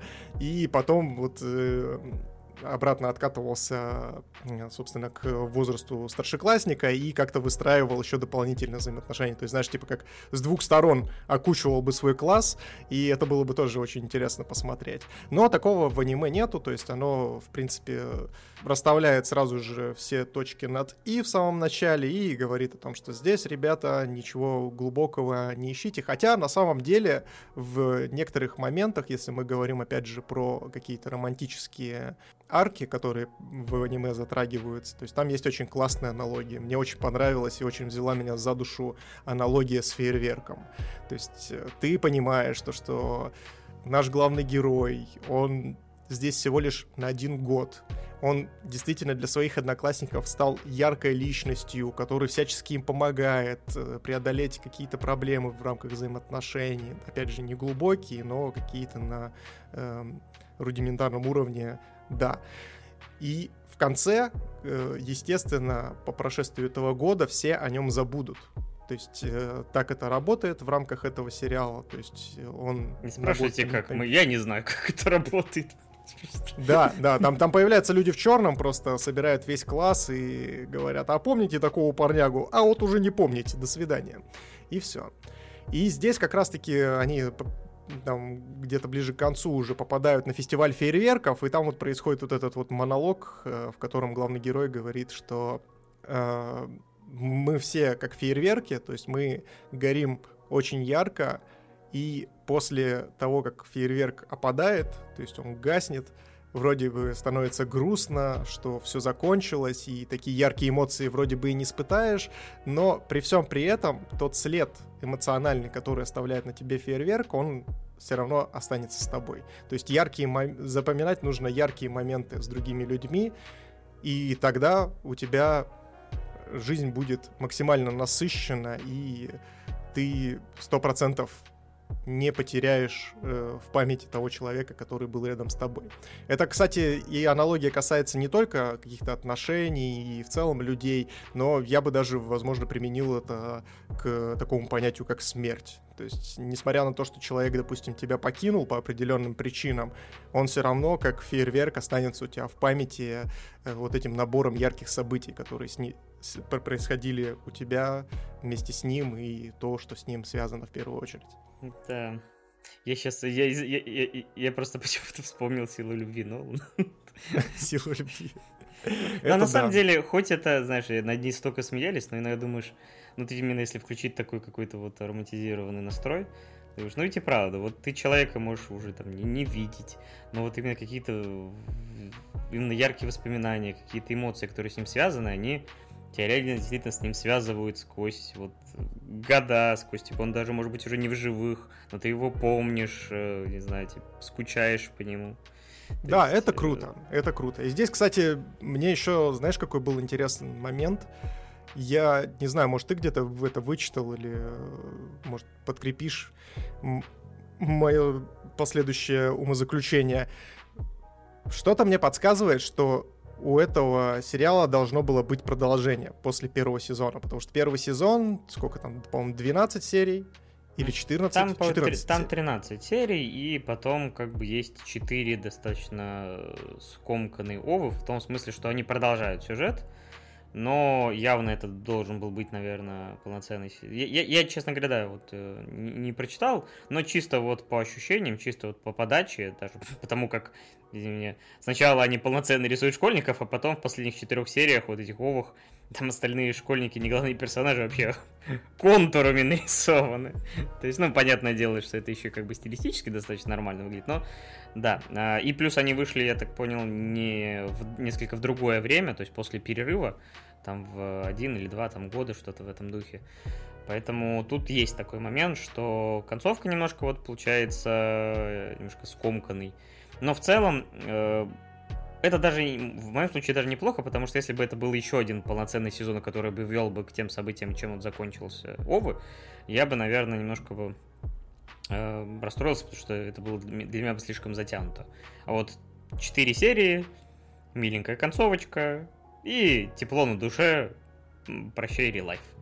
А вот э, ну, это да. Надо это копать... да. Просто вот я как раз таки и подумал о том, что они сначала оборвали вот так вот сезон, хотели снять, допустим, второй, но им сказали о том, что ребята, сорян, бюджета не завезли, и они такие, ну ладно, мы закончим овами. И вот четыре последние овы, они как раз таки действительно вот достаточно бегло закрывают арки, и, кстати, я с тобой здесь абсолютно согласен, то, что если бы еще был бы сезон, наверное, бы это все дело смазало. Вот я сейчас, пока мы говорили, смотрел, э, там 15 томов манги, 238 э, глав, само собой, это гораздо более длинное. То есть там, в принципе, можно, конечно, э, ну, скорее всего, я думаю, что там часть из этого продолжает историю, потому что я сомневаюсь, что все 238 глав чисто посвящены вот тем событиям, которые мы видели.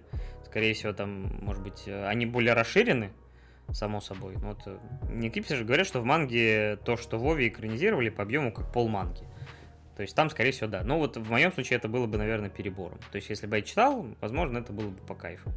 Но вот э, в данном виде оно даже вполне себе неплохо. Единственное, я вот действительно, может быть, э, посмотрел бы, почитал бы, что было дальше, именно вот потому что там очень неплохой задел на продолжение, то, кем становится наш главный герой, именно вот именно занимает то, именно ту роль, которую ты говорил, ментора. И вот эта взаимосвязь было бы интересно. Поэтому вот чисто теоретически, да, если вот в манге есть, ну, было время, почитал.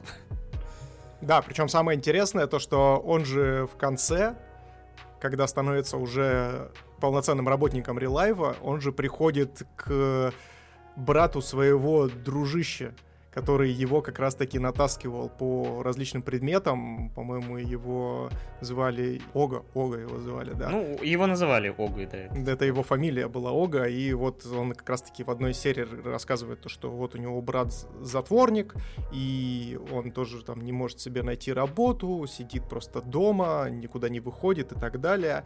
И в конце наш главный герой приходит к нему в дом и предлагает ему поучаствовать в программе Relive. Это, конечно, очень интересно и очень интригующе. Ну, вот я смотрю, что ну, вот она публиковалась до 2018 года, сама анимешка, она 16-го, э, следовательно, как бы получается, что там после этого выходили тома, поэтому там, скорее всего, типа предложение, опять же.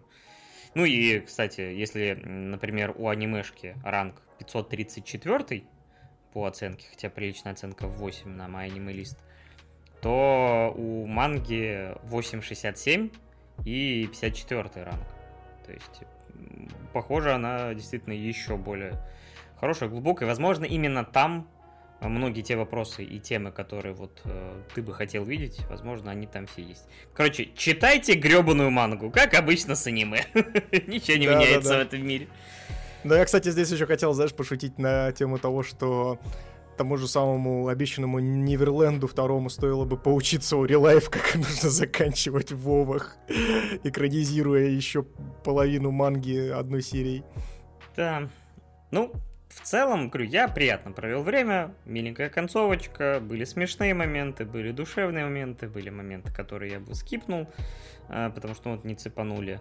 Но в целом, вот была еще очень такая... При этом, несмотря на то, что она легкая, там был Э, в середине, во второй половине по тема, вот когда мы узнаем, почему он уволился. И это, кстати, наверное, вот, по-моему, мне кажется, это был мой, наверное, чуть ли не любимый, наверное, эпизод, потому что вот он меня как-то там тронул. Это вот именно про его коллегу. Да, про его начальницу, которая...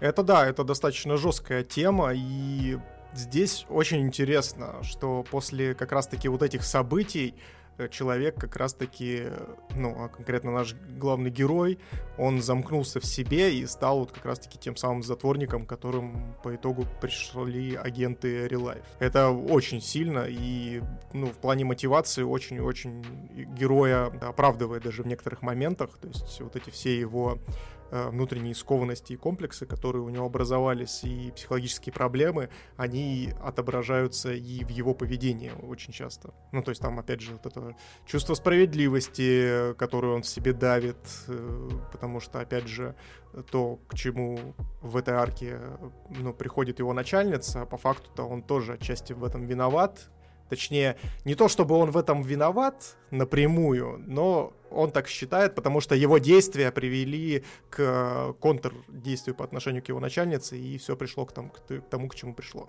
Да, и он думает, лучше бы не лезть. Да, типа, лучше, лучше засунуть там язык в задницу и не выпендриваться лишний раз, иначе это может привести к действительно к очень и очень плохому концу. Да, так что сериал хоть и имеет легкий настрой, но все-таки имеет смелость рассказать на достаточно щекотливую тему, э, тем самым рассказ... раскрывая на нашего главного героя. Слушай, ну я бы не сказал то, что они прям до конца прям это все Понятное дело, дело. развили. То есть они это упомянули, но опять же после этого они все равно скатились э, к более легкому настрою. А вот здесь вот что-то произошло, ну то есть там в, ра- в рамках одной серии достаточно мрачная атмосфера. А, ну все, ладно, э, забыли, погнали Ну, дальше. в целом, да. Ну, на общем фоне все равно это хоть вот какое-то такое пятно. Если же говорить о каких-то рекомендациях или оценочных суждениях, то я, наверное, все-таки релайву спокойно восьмерочку накину. Если вы любите жанр повседневности, то рекомендую.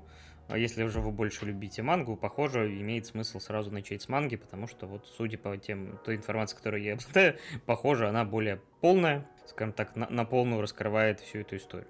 Ну, здесь я, кстати, по поводу рекомендаций могу посоветовать немножечко с другой стороны. То есть, как романтика, это достаточно хорошее произведение, которое имеет огромный эмоциональный отклик. Если, допустим, у вас есть девушка, либо же жена, как в моем случае, то есть мы вместе с женой посмотрели этот тайтл, и на нее это возымело огромный эффект. То есть она прям сидела там, рыдала. это вообще ужас был какой-то. Успокаивал потом полдня ее. Вот. Но да, сам факт остается фактом, если вы хотите, допустим, со своей второй половинкой, либо же потенциальной второй половинкой посмотреть что-то романтичное, то Real Life может стать для вас как раз-таки тем тайтлом, который может развести вас в, легкую на эмоции. Я поставлю повторной жизни, наверное, шестерочку, потому что, несмотря на то, что как бы очень хорошая, сильная составляющая есть э, романтическая, но мне не хватило глубины, поэтому такой достаточно проходной, но при этом эмоциональный тайтл. Ну, кстати, давай откатимся буквально ненадолго. Дюна, оценка. А, Дюни оценку, ну, я поставлю восемь с половиной. Я 9, 9 с половиной. Где-то так. Проговорим, что у нас в голосовалке. Триган на первом месте. Sword Art Online на втором. Скитальцы на третьем. О моем перерождении в Слизь на четвертом. Пятый Токийская восьмибальная. Шестой Эрго Прокси. И чуть-чуть э, на 10 рублей буквально отстает э, ремейк нашей жизни. Ну и там чуть-чуть еще Гентама от всей этой зоны. Ну, наконец-то, наконец-то сделал хоть кто-то ремейк моей жизни. Просто я сижу в комнате и ничего не делаю, ремейк моей жизни. Помянем. Да, ну, кто-то, знаешь, ремейк моей жизни, и кто-то добавил туда шавуху. Оу май! Э, Слушай, лучший лаваше. ремейк в моей жизни м, 10 из 10. Потому что с шавухой становится все гораздо лучше. Так, в общем, у нас последняя на сегодня тема перед голосованием. И это победитель э, предыдущего голосования, ну, именно голосование-голосование. Так что вы сами выбрали Акаме Га восклицательный знак. Ты, я так понял, смотрел Акамы 300 лет тому назад. Это да, я смотрел в момент выхода как раз таки. Так что у нас, да, у нас Миша же, это, можно сказать, в какой-то степени ветеран Второй анимешной войны.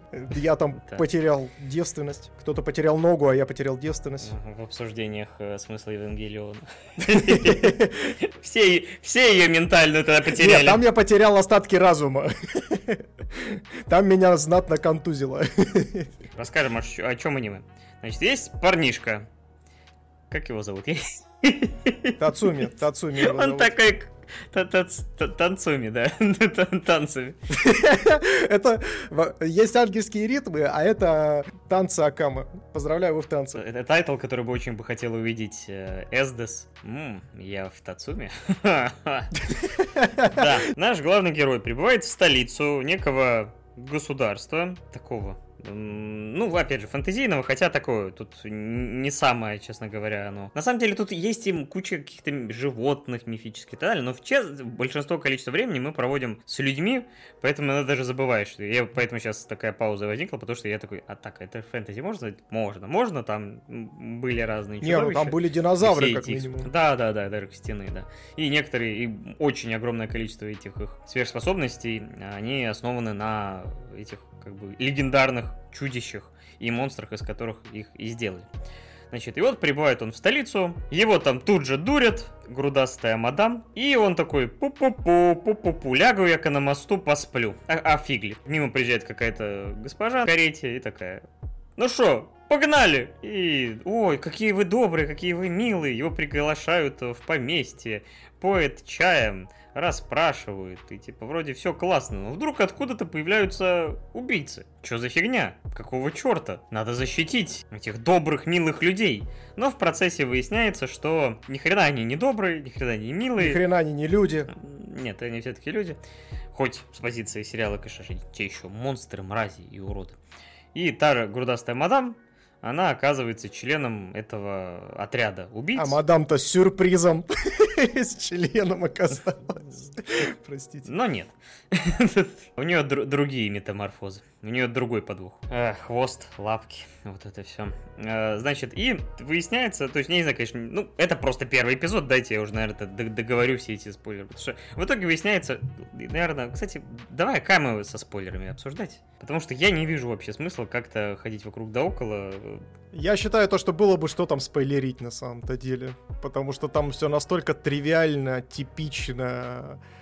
И ладно, давай рассказывай уже в общем, он находит в амбаре, что оказывается, не просто так уби- эти убийцы собрались порешать в мелкую капусту этих добрых людей, потому что они сами нарезают людей, э, мучают и убивают, и замучили они, оказывается, и друзей Тацуми, которые прибыли ранее в столицу. Они прибыли из далекой деревни, где голод, не хрен кушать, и Тацуми, собственно говоря, отправился со своими друзьями в столицу на заработки, как это много делают, но увидел лишь, что его подруга замучена до смерти, а его друг умирает у него перед его лицом. И после чего он падает в ярость, убивает дочку хозяйскую, которая как раз его приютила, и вступает в этот отряд, потому что этот отряд часть революционной армии.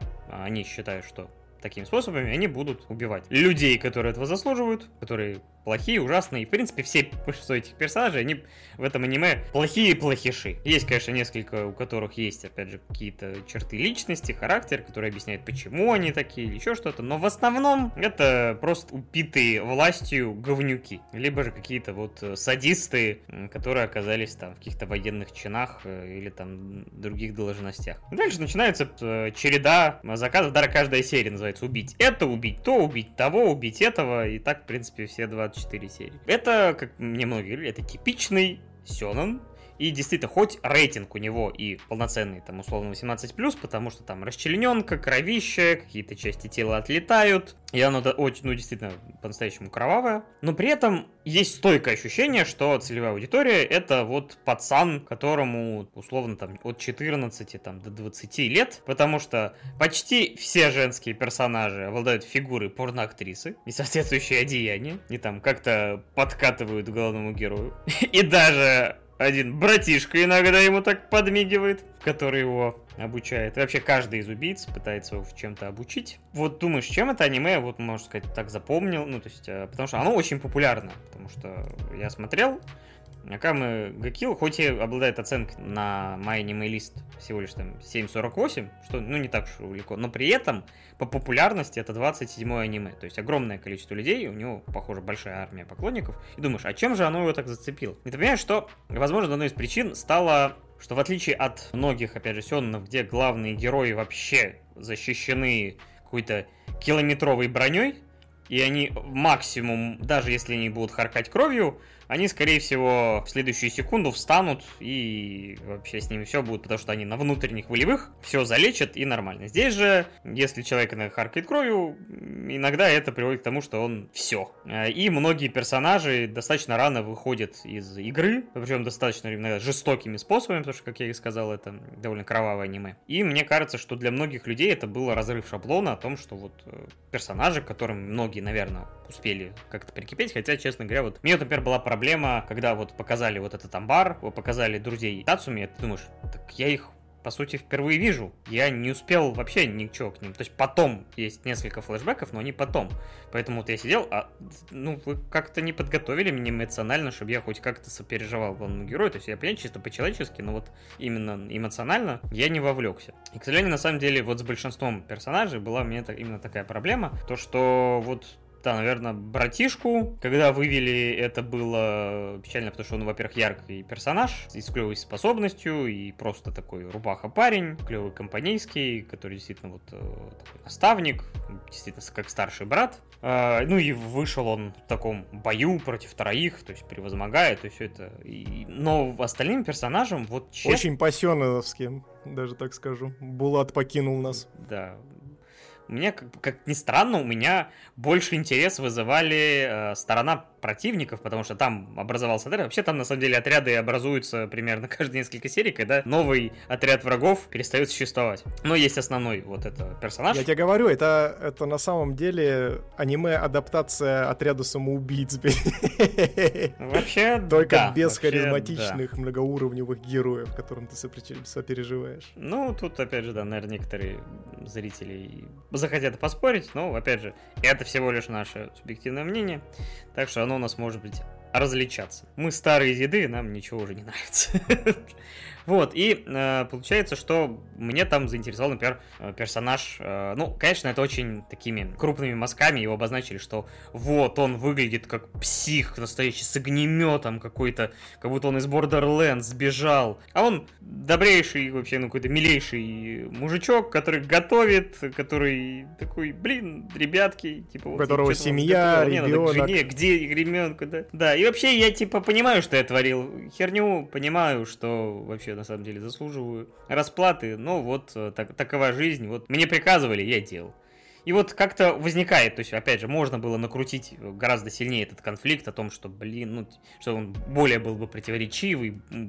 Вот он из-за того, что такой просто опять же, клевый чел. Я, и когда его вывели, я, наверное, расстроился больше всего. При этом есть, опять же, ну, вот это зеркало главного героя, который Вейв. За ним, вот опять же, даже такой еще... Вот я бы хотел, чтобы он был главным героем, чтобы он оказался, может быть, на, не на той стороне баррикады, но потом в процессе понял, какой ужас творят, например, его спартийцы, и ушел бы, например, на другую сторону. Эту функцию формально выполняет Акама, но нам об этом тоже рассказывают чуть ли не в одной из последних серий, о том, почему они, например, сестрой на разных сторонах баррикады, потому что большую часть сериала кажется, что младшая сестра Акама хочет ее убить просто потому, что когда их рассоединили, ну, типа, сестра вот не смогла с ней ну, ее найти. Ну, потом выясняется, что они разошлись именно по понятиям. Не смогли найти общий язык, и поэтому стали врагами. Вот тут я уже должен жаловаться, что много тем, которые можно было показать глубже, показать э, как-то вот более противоречивей, намешать, э, сделать более серую мораль. Ту же Эздес, э, например, вот ее сводит, видимо, просто ради какого-то фана. Она влюбляется в нашего главного героя, ради каких-то дадзинси, видимо, где они творят всякую штуку. но при этом вот она просто плохая, и вот нет такого, что вот, э, типа, нет какого-то варианта, чтобы можно было вот ее как-то переманить, то есть главный герой хочет, чтобы она, раз она ко мне так относится, может быть, она не настолько плохой человек, но нет, она прям военный преступник, она Э, ей просто нравится мучить людей, наступать на них. И огромная видимость. Я, я думаю, ее образ э, пробудил во многих некрепших умах то, что они в себе и не думали обнаруживать. СДС лучшая девочка. Типа того, да.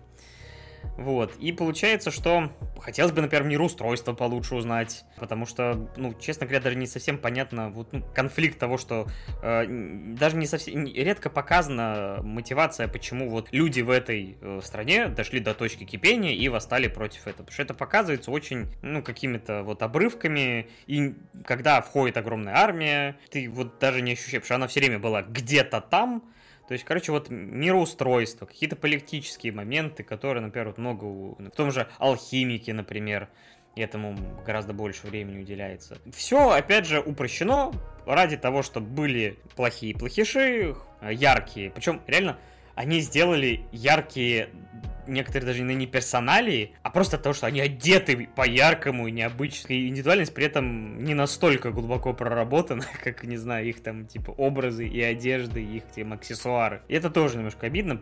Опять же, может быть, в манге, опять же, многие писали о том, что в манге все по-другому. В ней тоже 15 томов, но, правда, всего лишь 80 э, глав. Ну, кстати, да.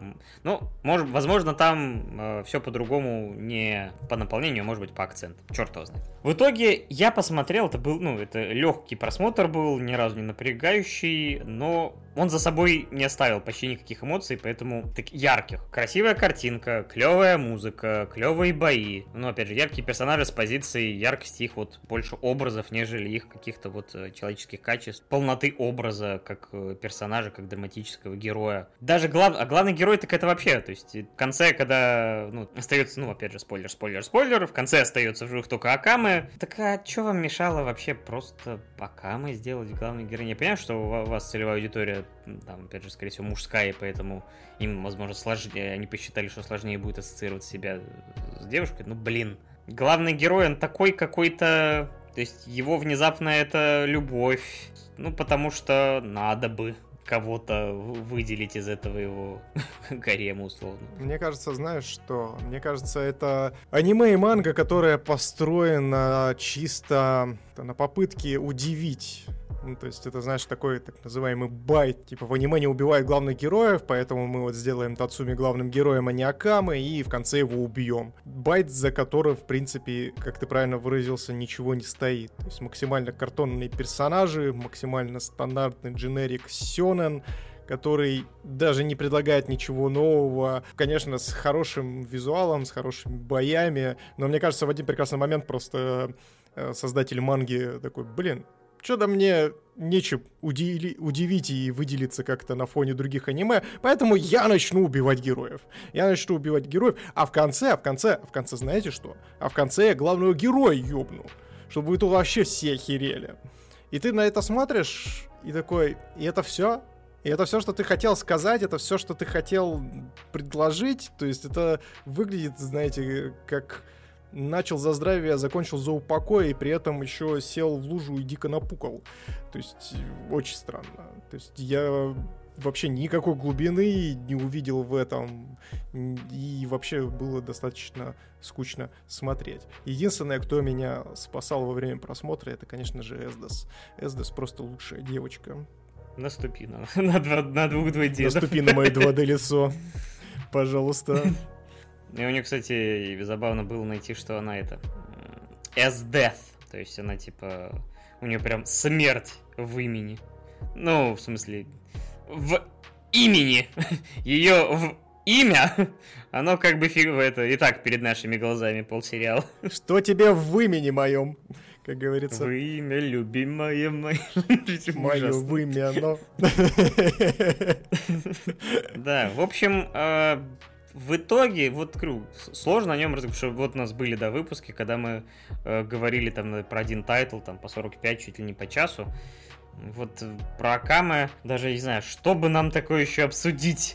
Э, с, э, какой, ну вообще, какой персонаж, кроме Эсдес, тебе вообще запомнился? Типа? Ну, да, из запомнившихся, ну, только Эсдес и Булат, ну, потому что Булат, опять же, превозмогает, то есть у него очень хорошая боевая вот это боевой момент, когда он в котором он погибает. Естественно, не скажу то, что это, конечно, меня эмоционально как-то покоребило и типа выбило из колеи, потому что Булат хоть и чуть более симпатичный персонаж, но при этом все равно остается максимально картонным. Я не знаю, у меня вообще этот э, сериал даже в момент просмотра в 2015 году не вызвал никаких абсолютно эмоций. И я вот тут попробовал его пересмотреть для того, чтобы освежить в памяти и хоть о чем-то поговорить на подкасте. И я, если честно, даже до половины не досмотрел. Ну, потому что, ну, настолько прям вообще ни о чем, ни о чем. Я потом просто посмотрел избранные серии с СДС, и все, на этом все закончилось. Видимо, без жены уже. А потом я посмотрел, естественно, все фанфики с Эсдес, ну, вы поняли, на каком сайте. Это реально тайтл, которому просто нечем было выделиться, поэтому они взяли, добавили в generic Сёнэн э, кровь кишки раз, расхерачила и убийство главных героев. Я причем самое интересное, это что еще в 2015 году, как раз таки, когда вышел этот тайтл. Он спустя какое-то время начал попадаться в топах аниме мне. Ну, то есть я не в момент выхода прям ongoing ом смотрел, а уже потом, когда на ютубе начал сталкиваться с мнениями на тему того, что вот это там чуть ли не, не Игра Престолов в формате аниме, вот это тайтл, который может вас шокировать и так далее. И я на это клюнул, посмотрел. Э, ну, такое вообще, прям, прям вот совсем. Ну, то есть настолько проходного и дженерик тайтла я давненько не смотрел, конечно. Ну, у меня была не насмотренность не настолько э, большая, поэтому я в целом, ну вот, посмотрел, э, мне не стало жалко серии, все-таки какие-то эмоции там были, но в целом с такой концепцией, и вот мне кажется, некоторые элементы, если были бы сделаны как-то по-другому, больше трогали эти смерти, а вот, к сожалению, я в итоге смотрел большинство из Паша, них... Паша, покажи, где трогали тебя эти смерти. Лицом, то есть сам себе иногда удивлялся. Ну, опять же, народ запомнил его, народ его многие любят, и пущай любит. Мы же, похоже, останемся ворчащими, э, бубнящими дедами, да, мне интересно, давай уже к оценке, что ты поставишь, что ты воткнешь этому тайтлу. Ну, я на самом деле сначала поставил 7,5, сейчас вот обсудили, и такой думаю, блин, наверное, просто 7 из 10. То есть нормально, неплохо, динамично, но не запоминающий. Понятно, понятно. Ну, я буду более категоричен, я воткну ему четверку, то есть это абсолютно не обязательно проходной тайтл, который я не знаю, что может зацепить. Готовь жопу, дед! Она всегда готова, потому что что? Потому что я только в нарисованном аватаре сижу на стуле, а на самом деле я сижу на чем? Правильно, на бутылке, которую мне кто, вы думали, поставил? Эсдес, конечно же. Ужасно. Это ужасная концовка обсуждения. Мы это вырежем. В любом случае, мы призываем, даже если наши мнения не совпадают, это ничего плохого.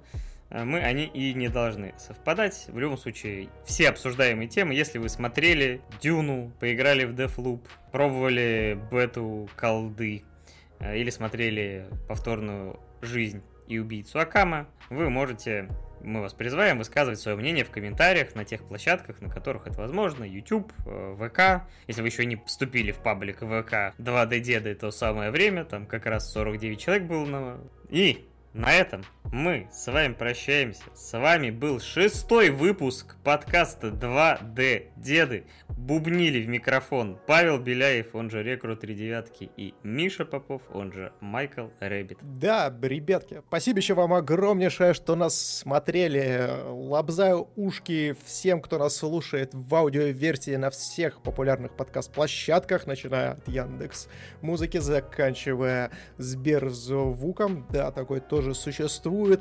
Если вдруг вы смотрите нас на ютубчике в записи, то соизвольте, пожалуйста, завести небольшой лайк. Не зря же мы тут два с половиной часа распинались перед вами и обсуждали много всякого прикольного и не очень. И, естественно, подписывайтесь на нас везде, где можно, подписывайтесь на нашу группу ВКонтакте, активничайте там в комментариях, вот мы там общаемся со всеми, отвечаем на различные вопросы, которых еще ни разу не было. Возможно, ты станешь первым. Опять же, кто в том меме меня часто спрашивают, кто тебя спрашивает? Три подписчика. Действительно, действительно. Я и моя шиза, и Паша вместе с его шизой, мы устраиваем свингер-вечеринки, обмениваемся шизой и, в общем, общаемся в группе ВКонтакте. Поэтому присоединяйтесь, зовите ваши шизы, ребят. Будем радовать вас всех видеть. В общем, всех обняли, приподняли. С вами были 2D-деды. И помните, 2D-деды лучше, чем 3D. Мы вас всех меньше, чем 3, ребят.